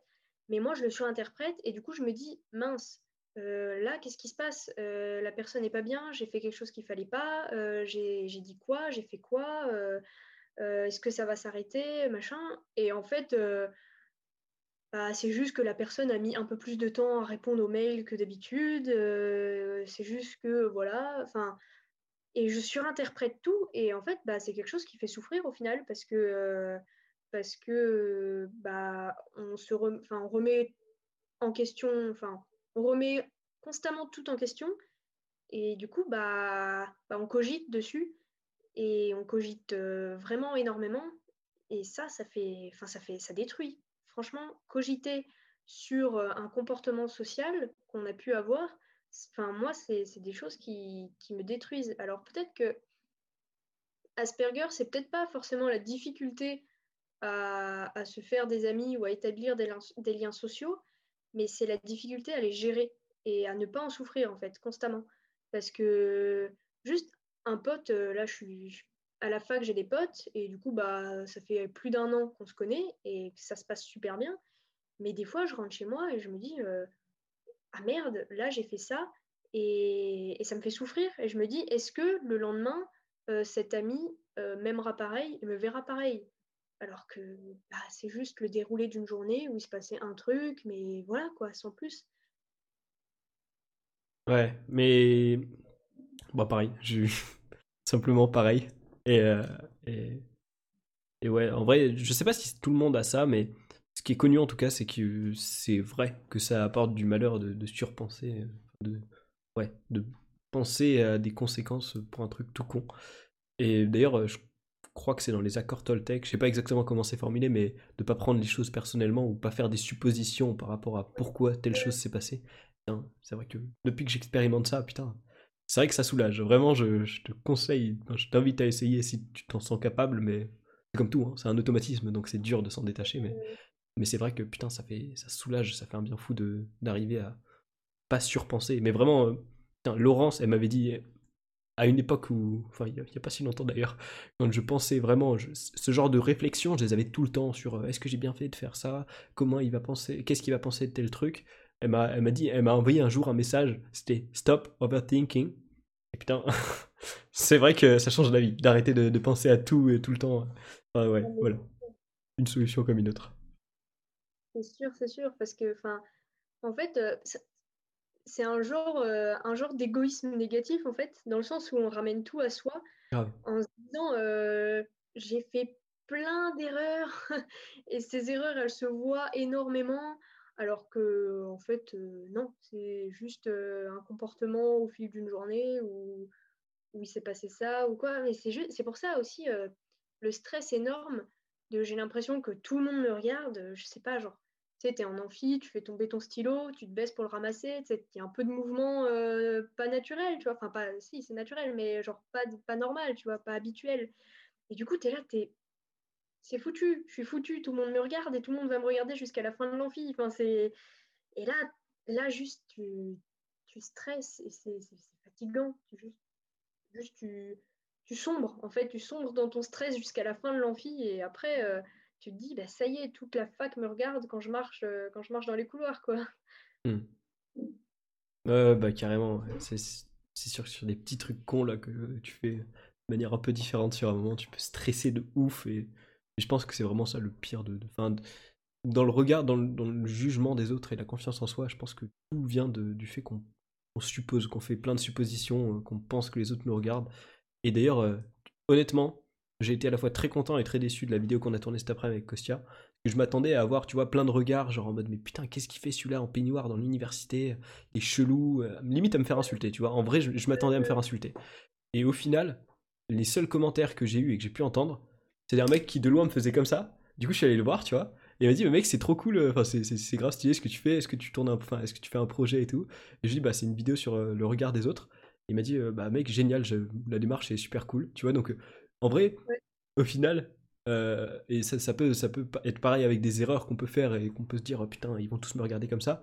Bah, des fois, je sais pas, enfin, je sais pas si c'est le terme exact, mais des fois, ça peut être mignon, tu vois. Genre, il y a des gens qui peuvent trouver ça, ça cute de faire des erreurs sur certains trucs ou, juste, enfin, je sais pas, ça peut faire rire des gens, mais sans, sans qu'il y ait de méchanceté derrière, tu vois, genre en mode, il est arrivé en retard, tu vois, bon, c'est drôle, tu vois, enfin. Ouais. Souvent, vraiment, c'est tout dans notre tête que, que ça se passe, le regard des autres. Et quand tu prends conscience de ça, bah, t'es tellement plus libre, en vrai. Mais ouais, j'ai bah, acheté un bouquin, euh, je l'ai pas encore lu, mais c'est bien parce qu'il est pas trop épais, donc euh, il, peut être accessible. Et euh, bah, le titre, c'est Je me libère, et c'est pareil, je crois que c'est un psychiatre, alors je sais plus le nom de l'auteur, mais, euh, mais c'est un psychologue ou un psychiatre qui l'a écrit de Je me libère euh, de toutes ces voix euh, dans la tête qu'on peut avoir et bah, juste qui nous rongent. Parce que, en fait, c'est des voix qui nous font. Enfin, moi, en tout cas, je sais que me concernant, c'est des voix qui me font dire que je suis pas légitime d'être là et je suis pas légitime de faire ça. Mais mais si je prends le tram, c'est que je dois aller quelque part. Euh, si je sors mes poubelles, c'est que mes poubelles sont pleines et qu'il faut bien que je les sorte parce que je veux pas les laisser dans mon appart. Enfin, genre. Et. Enfin, juste. Ouais, c'est incroyable comme ça peut nous pourrir la vie. C'est incroyable. Mmh. Ouais, bah, pas grand chose à ajouter, vraiment. À mon avis, c'est tout dans la tête, quoi. Mais, euh, mais c'est pour ça aussi, c'est souvent, euh, je me dis, bah, comme je disais tout à l'heure, Asperger, euh, c'est il y a des choses euh, en plus, je pense, et des choses en moins entre guillemets que les personnes neurotypiques. Mais il y a aussi le fait que ce soit tous ces petits désagréments sociaux, mais ensemble. Genre vraiment tous. Tu peux prendre tous les désagréments sociaux d'une personne neurotypique et ils vont ensemble, genre vraiment ensemble et, euh, et un degré euh, plus extrême.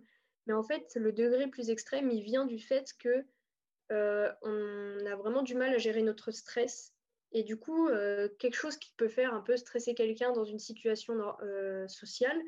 Donc, même si quelqu'un, je conçois que les neuroatypiques, ils peuvent avoir du mal à se faire des amis, ils peuvent avoir, je suis pas en mode, mais toi t'es normal, arrête de te plaindre, enfin, tout va bien pour toi. Non, c'est, enfin, le cerveau, c'est compliqué, que ce soit pour euh, un euro atypique ou pas. Donc, euh, je conçois qu'on puisse avoir des difficultés. Et je sais plus où je voulais en venir. Euh, oui, voilà. Donc, je conçois qu'une personne neuroatypique puisse avoir des difficultés, donc puisse stresser dans des situations. Mais je Enfin, je pense, parce qu'après, j'ai jamais été dans la tête d'un neuroatypique, j'ai jamais ressenti le stress comme quelqu'un de neuroatypique, mais c'est juste que nous, on gère tellement mal notre stress qu'on le ressent puissance 10 000 et que du coup, euh, du coup ça nous paraît euh, plus difficile. Euh, du coup, ça, ça l'est parce qu'on a un stress qu'on n'arrive pas à gérer et qui prend beaucoup trop de place. Et, et du coup, il y a, y a, ça dans le travail à faire en thérapie. Il y a des méthodes pour gérer le stress, autres que l'éthique, parce que l'éthique, ça fonctionne. Enfin, je sais pas, des trucs comme se ronger les ongles ou juste avoir une balle anti-stress ou ou des, des, petits objets comme ça qui peuvent, euh, qui peuvent euh, nous aider à gérer le stress, ça suffit pas. Euh, à une certaine échelle, ça suffit plus. Et si on veut éviter de prendre des médicaments aussi, et eh bah, eh bah, il faut apprendre à gérer son stress autrement. Quoi. Du coup, tu m'as, tu m'as ramené à une réflexion que j'avais tout à l'heure. du coup, pour le traitement d'Asperger, c'est uniquement sur un point de vue social. Il n'y a pas de médicaments, justement. Il n'y a pas de traitement. Non, il n'y a, y a vraiment pas de médicaments. Après, suivant. Enfin, moi, je sais que j'ai des anxiolytiques. Enfin, genre, je, j'en prends pas. C'est pas quelque chose que je prends régulièrement. Je prends un cachet si je sens que je vais vraiment avoir une grosse crise d'angoisse et que ça peut m'arriver. Genre, bah, en cours, euh, il y a un moment où waouh, d'un coup ça va vraiment pas bien, donc j'en prends, euh, enfin je prends un cachet parce que parce que bah, je veux continuer euh, à rester concentrée sur ce que je fais et tout, et je peux pas faire autrement quoi. Donc sur le moment, la chimie, ça peut fonctionner momentanément. En fait, le, le un apport chimique, ça peut aider vraiment. Et du coup, et du coup, ça, ça aide sur le court terme, c'est quand même plus confortable ensuite de faire un travail, un réel travail euh, psychologique euh, pour, euh, pour être bien sur le long terme et justement après pouvoir se passer de ça parce que bah, un jour t'en as plus, un jour ton médecin arrête de t'en prescrire parce que c'est sur prescription. Enfin, il peut arriver n'importe quoi et un travail psychologique, bah, ça reste quoi. Que des cachets, si t'en as pas, bah, ça peut vite, vite devenir compliqué. Ouais, je suis, ouais, je suis d'accord, globalement. Bah, c'est... Je reprends cet exemple de Joker, mais du jour au lendemain, il a plus de médoc.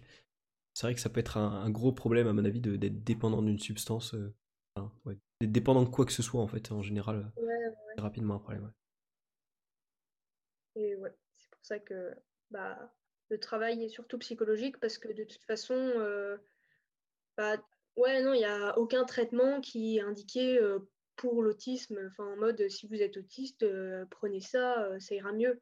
Parce qu'en fait, euh, ça dépend de comment commenter en fait, parce qu'il y a des autistes qui vont plus être à tendance dépressive plutôt que stressée, même si ça peut aller ensemble, et du coup qui seront sous antidépresseurs. Il y a des autistes qui sont juste angoissés à balle et qui, qui ont des ulcères, qui ne dorment pas, qui ont de l'eczéma et qui juste n'ont pas le choix que de prendre des cachets pour essayer de vivre un peu en bonne santé, euh, sans aller aux urgences tous les quatre matins. Quoi.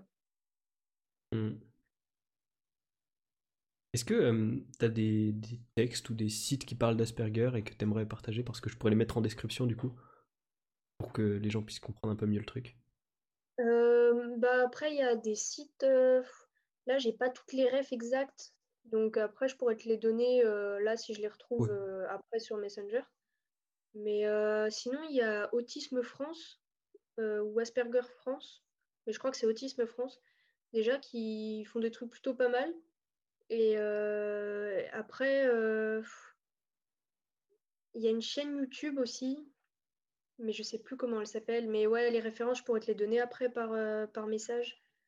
Comme ça, comme ça, au moins, ce sera plus clair. Enfin, ce sera déjà écrit. tu pourras faire copier-coller. ce sera nickel je m'étais noté un truc euh, à, revenir un peu dans la, dans la discussion il y a un petit moment.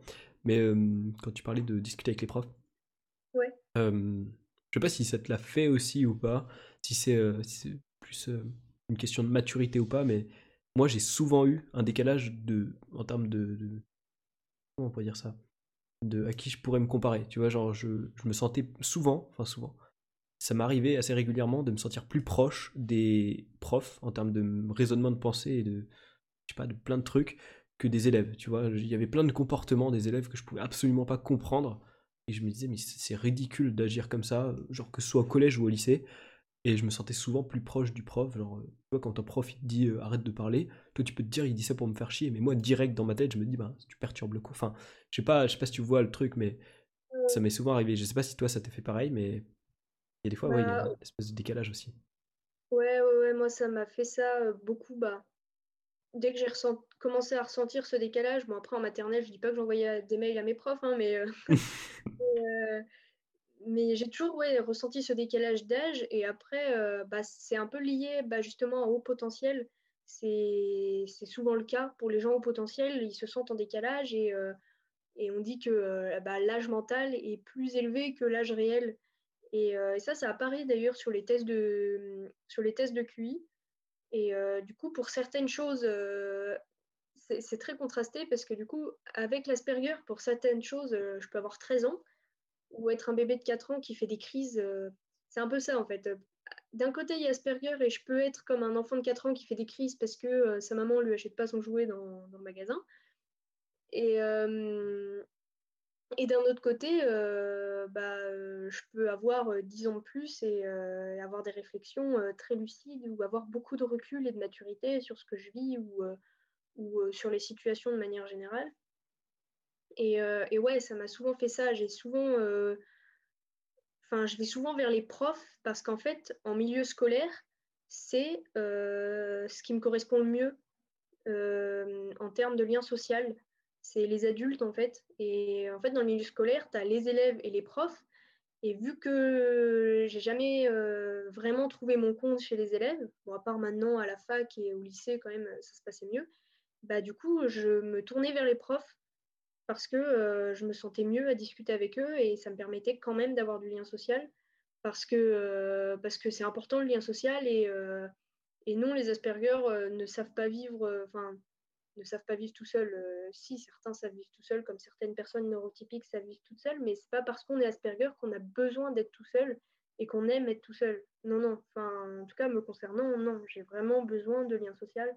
Du coup, bah, quand les élèves me convenaient pas, j'allais beaucoup vers les profs, enfin les personnes plus âgées. Et, euh, et encore maintenant, je suis quand même toujours plus attirée par les personnes plus âgées, d'où euh, bah, mon copain aussi, euh, qui est plus âgé, et qui est Asperger euh, et HP aussi d'ailleurs. Ah ok, je sais pas du tout. Et c'est pour ça, bah, c'est pour ça que ça se passe super bien, parce qu'en fait, on a un Asperger très proche, et, euh, et du coup, on se comprend énormément, et ça a juste été une révélation quand j'ai commencé à discuter avec lui. C'est juste, en fait, euh, si je suis pas avec lui, je vois pas avec qui je peux être, parce qu'on se comprend tellement, je peux tellement tout lui expliquer, et il va tout recevoir, et il peut m'aider, et il me soutient, et c'est incroyable. C'est vraiment incroyable. Ouais, c'est génial. Franchement, euh, je suis très content d'apprendre ça parce que je, vois à quel point du coup vous pouvez être, euh, je sais pas, je sais pas, synchrone. euh, Enfin, ouais, vous comprendre, c'est c'est cool. C'est une bonne chose. Ok, ben, écoute, euh, si j'avais une autre question aussi. Est-ce que euh, y a un truc que t'aimerais dire si s'il y a un Asperger qui nous écoute, est-ce que t'aimerais lui dire un truc, je sais pas, lui donner un conseil, lui partager une expérience de vie, un truc comme ça? Bah, j'ai un peu du mal avec ça. Enfin, après, je sais que du coup, chaque Asperger réagit différemment. Donc, euh, après, il faut juste se dire que... Je t'avoue qu'en fait, je sais pas trop. Juste, euh, bah, après, s'il a regardé tout le reste de la vidéo, euh, enfin, si il ou elle a regardé tout le reste de la vidéo, voilà, il faut se dire que euh, on n'est pas tout seul, mais on est unique quand même. Donc, c'est normal d'être bizarre et, et de, de, voilà, enfin, ouais, en fait, euh, je suis très nulle pour, pour donner des conseils. Je suis vraiment très nulle pour donner des conseils. Du coup, ouais, c'est un peu compliqué là, là tout de suite de, de trouver les mots. Mais, enfin, ouais, à part dire euh, t'es pas tout seul, euh, c'est vraiment dur de trouver les mots. Vraiment, moi je, je te le répète et je le répète à tous les Asperger ou autres personnes euh, d'une minorité qui existe, vraiment, être unique, c'est une putain de force. Au début, enfin au début, enfin ouais, pendant longtemps, tu vas vivre ça comme un, fardeau, comme ça va être dur à vivre de, se sentir unique, mais putain, c'est une force, mais incroyable. Genre vraiment, le jour où tu as le déclic de te dire putain, je suis unique, je peux faire plein de trucs, je peux comprendre plein de trucs, je peux, je peux, je peux me diriger dans plein de trucs que les autres pourraient pas. le jour où tu as ce déclic-là, tu vas voir que genre, tu as un monde de possibilités qui s'offre à toi qui est, qui est, génial. Vraiment, garde en tête que un jour, euh, la roue va tourner et tu, tu, vas, tu vas comprendre à quel point c'est c'est bien d'être unique. Quoi. Le développement du potentiel, c'est ça. c'est- Bon, bah écoute, euh, je t'avoue que moi, j'ai j'ai plus, euh, j'ai plus grand-chose. S'il y a un autre truc... euh, Bah là maintenant tout de suite, du coup non, il n'y a rien qui me vient en plus. Ok. Bah écoute, euh, je pense qu'on on pourra carrément refaire des podcasts un jour, parce que on peut parler de ta passion pour le vélo, on peut, enfin, il y a plein de trucs Bah, sur, sur lesquels plein on de peut trucs. parler. Mais euh, ouais, parce que là, ça fait... On a, on a fait un, un bon podcast, là. Ouais, On est sur du c'est- 2 heures, là. Et Yes. ça va être solide. Ça va être bien solide. Mais euh, ouais, du coup, euh, vraiment super intéressant. euh, très content d'avoir fait ça avec toi, du coup. génial. Et bah, Merci beaucoup. bah, nickel, tant mieux. J'ai appris énormément. Pour le coup, vraiment, je j'ai pas honte à le dire, j'ai vraiment énormément appris. Et bah, bah tant mieux. Et puis bah j'ai été super contente de venir aussi. Du coup, si jamais, ouais, si tu veux parler vélo ou, ou pseudosciences et débunkage ou ce genre de trucs, il n'y a pas de, pas de problème. C'est très stylé. Ce sera carrément avec plaisir. Donc voilà, j'annonce officiellement, il y aura un, un autre épisode avec Lucie un jour. C'est sûr. À suivre. Grave. Bon, bah du coup, euh, ouais, merci encore. Et puis euh, merci de nous avoir écoutés jusqu'ici. Puis bah on se dit euh, à la semaine prochaine pour la suite. Ciao. Yes. Ciao.